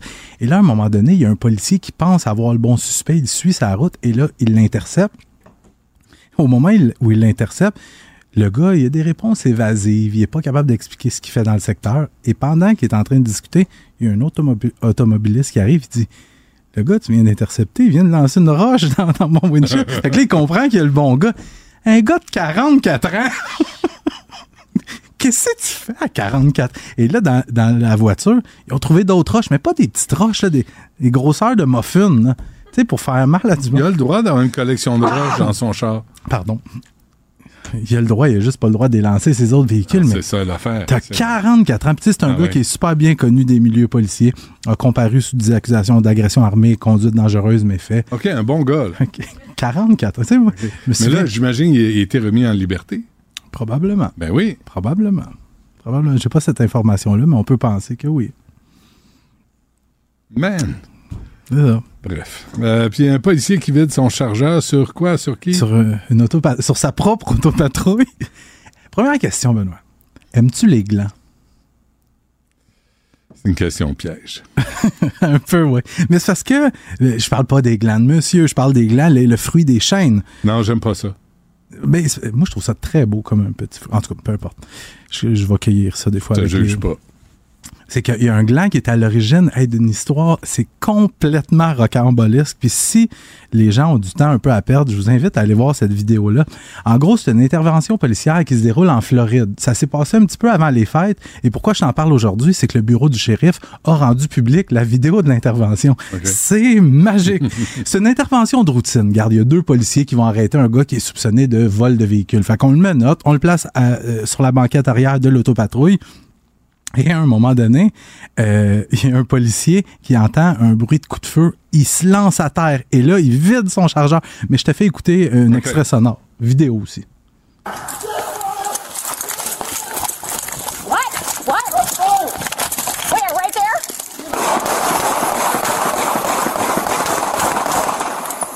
Jesse! Jesse, are you okay? Get in the house! Get in the house! Jesse! Get back! Get back! Where is he? Where is he? Sacramouille. 43, give me traffic. Shots fired. Shots fired. I got a deputy down. Et là, faut que tu comprennes que le policier qui a d'abord vidé son chargeur sur sa propre autopatrouille, lui, il crie shots fired, il crie qu'il est atteint. Alors qu'il est pas atteint du tout. Et sa partenaire, elle, qui voit son collègue tirer comme ça, elle demande, tu sais, qu'est-ce qui se passe? Elle aussi vide son chargeur sur l'autopatrouille. On est convaincu que le gars, dans la voiture, qui a été fouillé, qui a pas d'arme, qui est menotté derrière le dos, que c'est lui qui a tiré. Mais les fenêtres sont fermées, il n'y a pas de fenêtre qui a éclaté. Et là, il a été établi que c'est un gland qui est tombé d'un arbre et qui est tombé sur la voiture de police au moment où le policier s'approchait. Et lui était convaincu que c'était un coup de feu. C'est pitché à terre. Ils sont pas fous, hein? Mais c'est pour te montrer la psychose oui, je liée aux armes à feu aux États-Unis, à quel point c'est c'est fou raide. Puis les policiers sont tout le temps un peu, c'est le cas de le dire, sur le gun. Ben oui. Mais là, le chef de police, lui, s'est confondu en excuses, qui s'est excusé parce qu'il y a un suspect dans la voiture de police. Il n'a pas été blessé par chance. Et il a Parce- fallu. Il s'est pas tiré en plus. Ça va bien. Mais le là, policier- c'est-tu des glands qu'on entend qui tombent? Non, non, c'est des policiers qui tirent pour vrai. Ah, oui. Mais écoute, un gland. Moi, j'adore les glands. La folie, Euh, des, la folie des glandeurs. Fait que huit semaines d'enquête interne, un rapport de 44 pages sur l'incident, des excuses bien senties du chef de police. Et le le, po- le type qui rampe à terre, là, c'est le policier Ah, qui dit qu'il a été atteint, mais il n'a pas été atteint. Et il s'appelle Jesse Her- Hernandez, c'est un ancien militaire qui s'est recyclé en policier et il a fait ce qu'il fallait faire. Il a démissionné. Ah oui, hein, parce qu'il serait fait niaiser. Mais sa partenaire, par exemple, est, pas, euh, est encore à l'emploi parce qu'elle a dit Écoute, moi, mon partenaire me crie qu'il se fait tirer dessus. J'ai ouvert. Elle, elle a reconnu un gland de... Assez reconnaissant. Merci, merci euh, Maxime. Bon week-end, Benoît. Ah, toi aussi. Pendant que votre attention est centrée sur vos urgences du matin, vos réunions d'affaires du midi, votre retour à la maison ou votre emploi du soir, celle de Desjardins Entreprises est centrée sur plus de 400 000 entreprises à toute heure du jour. Grâce à notre connaissance des secteurs d'activité et à notre accompagnement spécialisé, nous aidons les entrepreneurs à relever chaque défi pour qu'ils puissent rester centrés sur ce qui compte, le développement de leur entreprise. Benoît Dutrisac. Sacramouille que c'est bon. Du Trisac. D'être président à vie, mais il Ouais, a alterné avec Medvedev. Oui, euh, c'est ça. Il y a eu l'alternance entre t'es premier 2008 ministre, je et suis président, 2012. je suis C'est ça. premier ouais. ministre, mais c'est toujours lui le boss. Oui, exactement. Puis là, il est revenu en 2012 pour un troisième mandat. Puis ensuite, il a euh, changé la Constitution en 2020 pour remettre à zéro le compteur des mandats. Ah oui. Euh, donc là, c'est pas mal commode. Ça lui permet de rester encore un, un- pour un bout de temps. Et euh, puis là, maintenant, surtout depuis l'invasion à grande échelle de l'Ukraine en, en 2022, ben là, le régime est rendu vraiment, vraiment très dur. Et des gens qui auraient pu être tolérés avant, euh, ben, Navalny a déjà été emprisonné juste un an avant, en 2021, Ouais. mais euh, beaucoup d'autres ont été emprisonnés depuis. Ouais. Comment il est perçu, Poutine? On va parler de Navalny dans un instant, là, mais par les gens, par les Russes même, par les citoyens, comment il est perçu? Ben, tu sais, il y a toutes sortes de Russes, comme il y a toutes sortes Ouais. de Québécois ou de n'importe quel autre peuple. là. Je veux dire, euh, en, Russie, ce qui détermine principalement le- l'opinion qu'on a de Poutine, que si on fait des sondages, des études- sociologiques, le principal facteur, c'est pas genre l'âge ou la habiter en ville, à Moscou ou en province, etc. C'est la source d'information. Donc en gros, il y a une Russie qui écoute la télévision. Puis la télévision, elle est contrôlée par l'État depuis le début des années 2000. C'était le premier média qui été entièrement pris euh, sous contrôle. Donc, c'est totalement formaté. Puis ensuite, il y a une Russie qui écoute les réseaux sociaux, l'in- l'Internet, qui est pas entièrement bloqué. Il y a des blocages, mais c'est pas comparable avec la Chine, mettons. C'est encore possible en Russie si on veut, si on est capable d'aller chercher des informations indépendantes. Mais qui le fait? Ceux qui ont des compétences informatiques minimales. Puis ben, ça, ça donne que c'est généralement plus les jeunes, plus les urbains. Et ceux-là, ils sont en grande partie contre Poutine. Euh, Navalny représentait quoi euh, face à Poutine et face à la Russie? Euh, Navalny avait une belle phrase. Il disait qu'il représentait la belle Russie de demain. Ouais, c'était sa phrase pour dire, en gros, c'est une alternative. Ouais. C'est-à-dire, une autre Russie est possible. Ouais. C'est possible. euh, lui, il se présentait comme un patriote russe, quelqu'un qui il défend les vrais intérêts des Russes, mais pour lui, les vrais intérêts des Russes, ça passe par une démocratie, puis une Russie qui est intégrée à l'économie mondiale, qui est pas en train de s'isoler dans son coin avec comme seul ami la Chine puis la Corée du Sud, mettons. Euh, la Corée du Nord, bien sûr. Et euh, donc, euh, c'est ça qu'il représentait. Évidemment, bon, il le représentait pas mal juste comme symbole depuis qu'il était incarcéré, parce que là, Mm. comme politiquement, il pouvait plus grand, faire grand-chose, si ce n'est s'exprimer en public, ce qu'il continue de faire depuis la prison. Et euh, là, il y a Boris euh, Na- Nadejin. Ouais, bon, euh, merci, mon russe est un peu rouillé. Euh, Est-ce que lui aussi est en danger? Est-ce que chaque opposant à, Pou- à Poutine met sa vie en danger? Non, ben faut savoir que même si l'école est plus célèbre de c'est ceux d'assassinat politique. Là, Ouais. Il y en a quelques-uns qui viennent en tête. Nemtsov, c'est peut-être le plus connu en 2015, qui s'est fait tirer juste au pied du Kremlin. Euh, là, on pourrait dire que Navalny lui-même, il est passé proche de mourir d'une tentative d'assassinat politique par empoisonnement. C'était en août 2020. Là, maintenant, c'est pas très clair s'il a été assassiné en prison ou il est juste mort des suites des mauvais traitements en prison, ce qui revient au même pour la responsabilité. Ouais. Euh, Pas des causes naturelles. Là, non, Euh, disons que c'est ça. Je pense pas que ça. vous plaît. à 47 ans, je pense pas qu'il est mort de sa belle mort. Et euh, surtout pas en prison. Mm. Et euh, mais dans la plupart des cas en Russie, c'est pas comme ça que ça fonctionne. C'est pas une manière de dire que c'est plus gentil, mais c'est plus un harcèlement judiciaire. Ouais. Par exemple, Navalny, avant d'être euh, quasi empoisonné, il faisait juste passer comme une semaine sur deux en prison. C'est-à-dire que il sortait dans une manif, on l'incarcérait, il payait une amende, il sortait une semaine plus tard, et ça recommençait, et ça recommençait, et ça recommençait. Le but, c'est de les pousser à l'exil. Hmm. Parce qu'à partir du moment où ils sont en exil, ils sont totalement discrédités sur la scène politique russe. Mais, mais euh, Navalny, quand il a été empoisonné, il a été traité en Allemagne, ce, Voilà. qui, ce qui lui a sauvé la vie. Ouais, et il n'est pas sorti de son plein gré. Je veux dire, il était dans le coma quand il était sorti. Il a été évacué par sa famille pour Ouais. lui sauver la vie. Ouais. Effectivement, les Allemands, ils ont sauvé la vie, les médecins allemands. Puis après, évidemment, tout- tous ses alliés, ils ont dit, mais là, tu retournes pas en Russie, on s'entend. Je veux dire, c'est Mm. sûr, soit tu te fais assassiner, soit tu vas en prison. Et lui, a dit, ben, il avait raison pour ça, mais si je reste en exil, ma carrière politique est finie. Il n'y a aucun opposant qui peut changer le régime de l'extérieur. Sinon, ça donne juste du crédit au Kremlin quand il dit que c'est tous des agents de l'étranger, les Mm. opposants. Ouais. Donc là, lui, il a fait le coup. On le voit dans le documentaire d'ailleurs. hein. Euh, il est filmé dans l'avion. Il, est- il est en, route vers, euh, vers Moscou. Puis il dit Mais là, vous, vous avez pas peur? Il dit Non, j'ai pas peur parce que de toute façon, il fallait le faire. Puis, puis il est arrivé, il s'est fait arrêter. Euh, quand Joe Biden a dit que Vladimir Poutine, ancien du KGB, est un meurtrier, il avait raison. Oui, ben après, je veux dire, ça, c'est comme des affirmations. C'est un meurtrier, évidemment. Je pense qu'il y a bien plus de raisons de considérer comme meurtrier pour l'invasion de l'Ukraine, qui a tué je sais pas combien de centaines de milliers de personnes. Ouais. Euh, et ensuite, euh, probablement responsable, oui, en train de, la mort de ses opposants. Ouais. En 2017, euh, Guillaume, euh, il y avait un article dans le Washington Post que j'avais gardé, là, 10 critiques euh, de Vladimir Poutine qui sont morts de façon violente ou de façon euh, douteuse.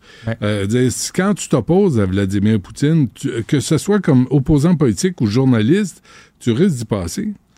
Oui, encore. Comme je l'ai dit, il y a un risque, hein, mais il y a un effet là, Il y a un comme risque de, réel, Il y a un là. risque réel d'être mort. Je dirais que pour en avoir parlé avec des gens que ça concerne en Russie, euh, c'est-à-dire des opposants, euh, ce qui leur vient d'abord à l'esprit, c'est pas genre l'assassinat, parce que la plupart, en tout cas de ceux que moi j'ai rencontrés, n'étaient pas des stars, tu vois, de l'opposition. Et généralement, la première, honnêtement, la, la première menace, c'est perdre sa job. Généralement, ça commence par ça, c'est juste perdre sa job. Ah oui. ouais. Si on est universitaire ou on travaille dans le milieu de, de la culture, etc. Ce qui, pour quelqu'un, dont tu sais, comme c'est la vie, ça déjà, ça brise ta vie, potentiellement ta Mm. famille, Mm. perdre ta job, perdre ta citoyenneté, être forcé à l'exil, euh, puis passer euh, après plus grave et assez courant, c'est passer pas mal de temps en prison. Euh, puis ensuite, dans certains cas assez rares mais spectaculaires, l'assassinat. Je suis pas en train de dire que je veux dire, aucune de ces solutions-là est agréable Ouais. et tout relève de notre système autoritaire. Juste dire qu'en général, c'est comme ça que ça se passe. ouais. Qu'est-ce que ça annonce, la mort de Navalny? Là? Parce que euh, j'imagine quand les opposants voient ça, ils se disent Ah, finalement, est-ce que ça vaut la peine? Ben je pense que c'est pas, ça vient pas comme une surprise extraordinaire. Là. Je veux dire, euh, Ouais. on savait qu'il y avait des mauvais traitements en prison depuis des mois, que sa santé était fragile, que sa santé était déclinante. Moi, ça m'a fait un choc quand je l'ai appris ce matin. Après, j'étais j'étais pas comme surpris. Ouais, je veux ouais. dire, tout le monde s'attendait à ce que ça arrive. C'est juste vraiment triste hein, parce que c'est cette espèce de symbole qui, est, qui, est- qui meurt. Mais après, euh, bon, euh, c'est une pense chance que- pour la paix, euh, Navalny. Oui. C'est- oui. C'est c'est ça qu'on espérait. Est-ce que la chance était réelle? C'est une autre histoire. Là. Mais il représentait cette autre Russie. Ouais. Est-ce que c'est vrai que Poutine, on m'a expliqué ça au début de l'invasion de l'Ukraine, que Poutine, finalement, c'est comme le parrain d'une mafia Mm. et qu'il y a beaucoup d'argent en jeu là, dans en cette dictature, finalement, au, en, en Russie. Bien sûr, je veux dire, la Russie est un pays extrêmement riche, hein. Je veux dire, qui ont des ressources, d'abord la rente pétrolière et gazière, sont parmi les premiers producteurs mondiaux.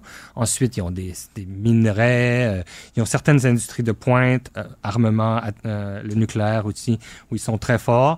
Euh, donc évidemment, il y, a, il y a de l'argent, il y a de l'argent en Russie immensément, mais c'est un pays extrêmement inégalitaire. Et donc là, effectivement, la, si on veut suivre la, la, la métaphore monarchique, euh, il y a une cour autour de Vladimir Poutine, des gens qui, qui suivent, qui soutiennent, qui disent toujours ce qu'il veut entendre. Et ces gens-là, c'est soit des gens des services de sécurité, comme, comme lui, Mm. euh, soit les très riches, qu'on appelle les oligarques en Russie, euh, et qui effectivement ont tout intérêt, en fait, à ce que lui reste au pouvoir, parce que lui est le garant, le garant de leurs privilèges. Il leur permet de, eux, s'en mettre plein les poches. ouais. Hmm. Euh, en étant critique de la Russie, Guillaume Sauvé, est-ce que tu risques de te faire interdire de séjour? Parce que ça, ça va se savoir, là. Il y a des agents du KGB, ça existe. Ouais, puis je sais qu'il écoute votre émission régulièrement. Euh, régulièrement. Mais- Sur- surtout quand on a annoncé que tu t'en venais. Ouais, on ça. oh, lui, ça fait deux ans, il a passé deux ans en Russie, ça doit être un agent du KGB. Voilà, exactement. Mais euh, non, ben euh, encore une fois, je pense que je faisais. euh, je pourrais en avoir parlé avec des collègues, euh, ben, bref, d'autres spécialistes de la Russie, à qui on, on allait régulièrement en Russie jusqu'à l'invasion euh, de l'Ukraine. Maintenant, c'est trop dangereux. Ensuite, c'est même pas si clair, pour en avoir parlé avec d'autres, que si c'est si dangereux pour nous, le vrai risque, ça serait par exemple de se faire arrêter pour servir de monnaie d'échange, comme c'est arrivé avec la basketballeuse américaine euh, Ouais. il n'y a pas si longtemps. Euh, mais tu sais, on sait qu'on on s'attend pas à passer comme des années, des années en, en prison. Et même le risque d'être incarcéré pour, comme- pour, comme étranger n'est pas si Mm. grand. Le vrai danger, c'est que toutes les personnes à qui on parle là-bas ont des problèmes.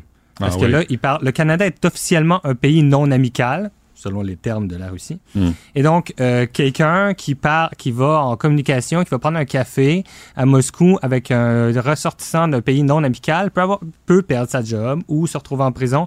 Là, tu deviens une sorte de patate chaude. T'es là-bas, puis tu peux pas parler à personne sans compromettre tout le monde à qui tu parles. Ouais. Ça fait que tu y vas pas. Qu'est-ce que t'aimes de la Russie avant qu'on se quitte? Ben, j'aime beaucoup. J'aime, beaucoup la langue. Je trouve que c'est une langue magnifique. Je trouve que les Russes sont généralement extrêmement généreux et, et sympathiques après le premier abord, parce qu'ils sont généralement très froids de premier abord. Puis ensuite, ils sont extrêmement généreux. euh, puis ils ont une, cul- une culture formidable. Euh, Poutine, c'est un homme dangereux. Mais ils ont un très mauvais régime. Ouais. Et euh, Poutine, c'est un homme dangereux. Oui, et d'abord pour son propre peuple et les Ukrainiens. Euh, Guillaume Sauvé, un gros merci. Euh, vraiment, Navalny, c'est un, un choc. Quand même, si on ne suit pas Ouais. la politique internationale, ben, c'est ce qu'il représentait qui est mort aujourd'hui. Ouais. Entre autres. Et euh, il n'y aura pas de relève. Pas à court terme? Non, hein, quand on voit ça. En tout cas, moi, je suis pas euh, candidat. volontaire. Toi non plus, hein? Non, non, je vais Merci. passer mon tour. Guillaume Sauvé, merci. À la prochaine. Pendant que votre attention est centrée sur vos urgences du matin, vos réunions d'affaires du midi, votre retour à la maison ou votre emploi du soir, celle de Desjardins Entreprises est centrée sur plus de 400 000 entreprises à toute heure du jour. Grâce à notre connaissance des secteurs d'activité et à notre accompagnement spécialisé, nous aidons les entrepreneurs à relever chaque défi pour qu'ils puissent rester centrés sur ce qui compte, le développement de leur entreprise. Benoît Dutrisac. Sacramouille que c'est bon.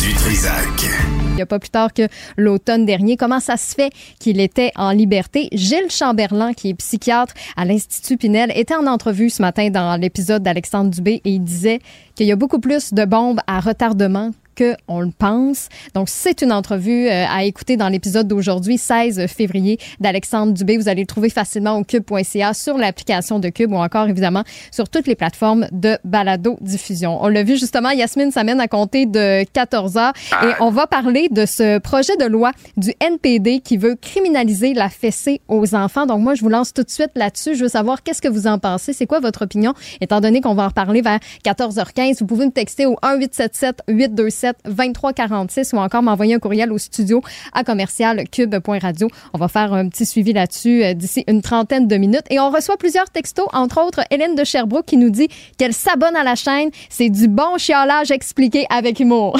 J'étais comme bon. Tout ça ra- ramassé en même temps.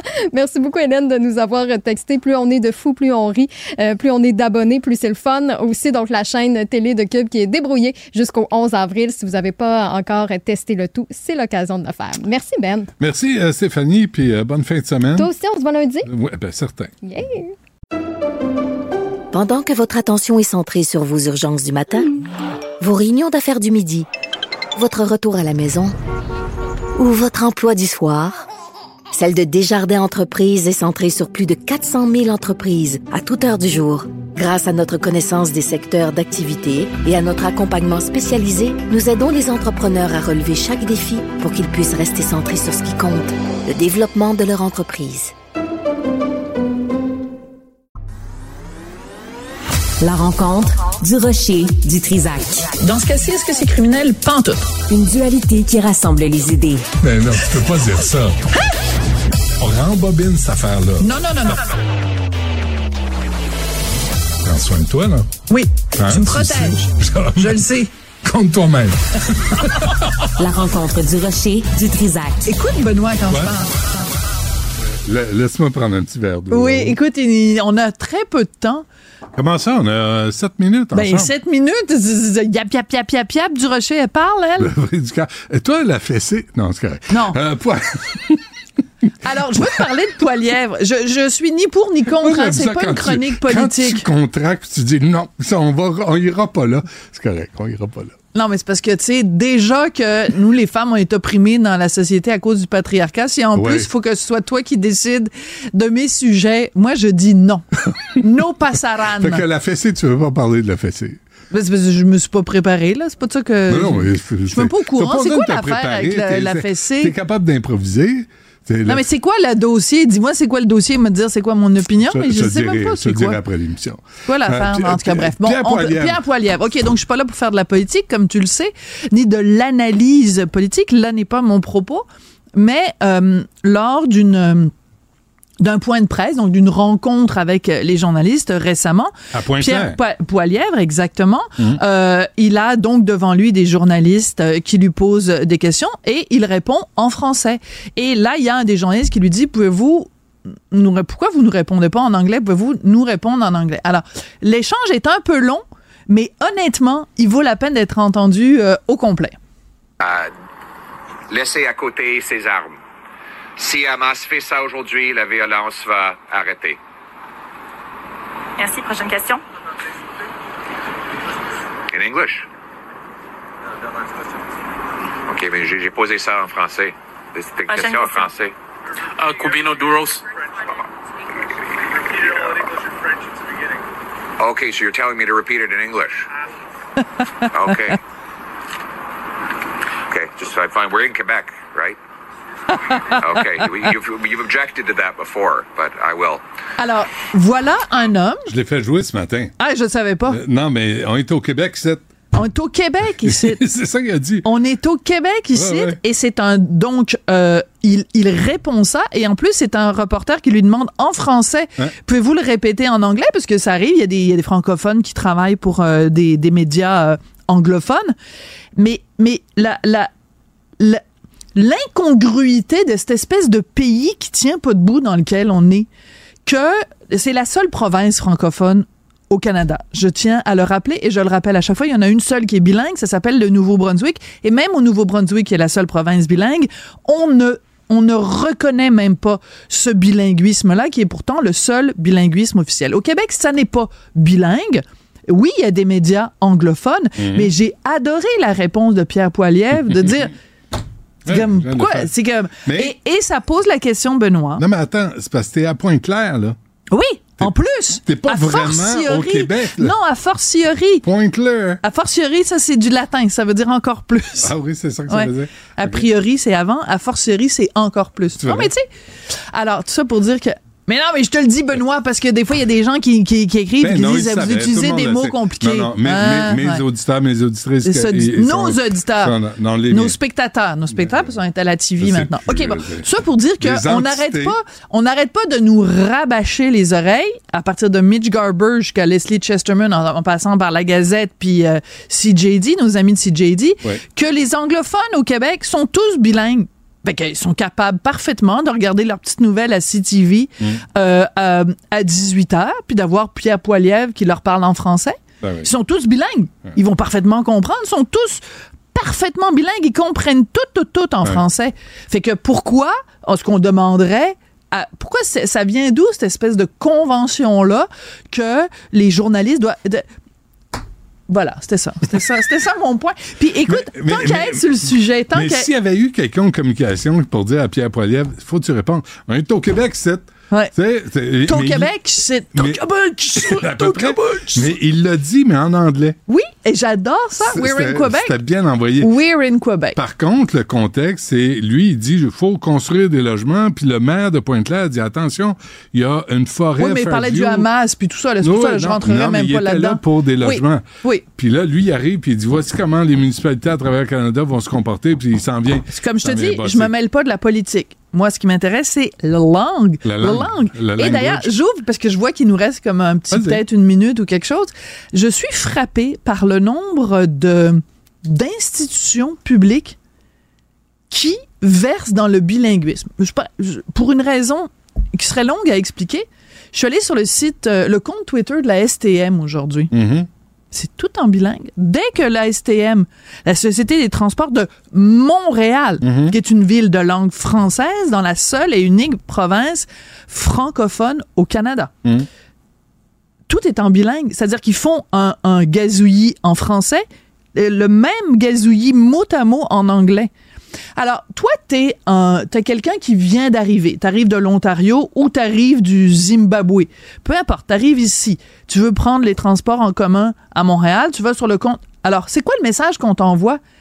My dear friend, Ben there oui. is absolutely no need to speak French because we're going to be so nice to you, so welcoming, so tolerant, so open.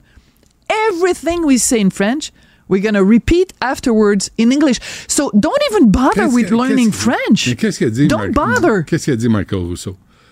Ça Il dit, 15 ans, il je dit n'ai aucun problème à vivre à Montréal. Ça faisait 14 ans qu'il vivait à Montréal. Il you n'a pas besoin. Alors pourquoi on fait Ça. Un autre exemple, le site de l'Auto-Québec. Parce que ça m'arrive des fois un petit vent. Oui, Ah, donc, ben oui. acheter des petits Ah, ben billets de loterie. Ouais. Mais tout le site est en bilingue? Pourquoi? C'est pas comme, c'est pas des les systèmes de santé où tu as besoin de savoir, d'être capable de prendre un rendez-vous. là. C'est pas un Hmm. service essentiel, l'Auto-Québec, là. Pourquoi tout le, alors t'appuies en haut c'est marqué français ou anglais Ouais. donc tu peux utiliser tous les services de l'Auto-Québec acheter que- les petits gratteux puis tout ça Parce que en anglais l'argent, l'argent n'a pas de couleur, et pas d'odeur mais exactement, ni de langue. puis euh, c'est ça go. As-tu gagné? Euh, il y a deux semaines, j'ai gagné 360 dollars. Quand même? Pour euh, quoi? Pour un billet de combien? Pas de tes affaires. Ah, c'est ça. Quand c'est le temps de donner les informations. Euh, merci à Sibelle, à Flavie, à Jean-Philippe, à Tristan, à Jean-François. Merci à toute l'équipe, à Florence aussi, puis il y a Yasmine qui suit à l'instant. Bonne fin de semaine, à lundi. Kid.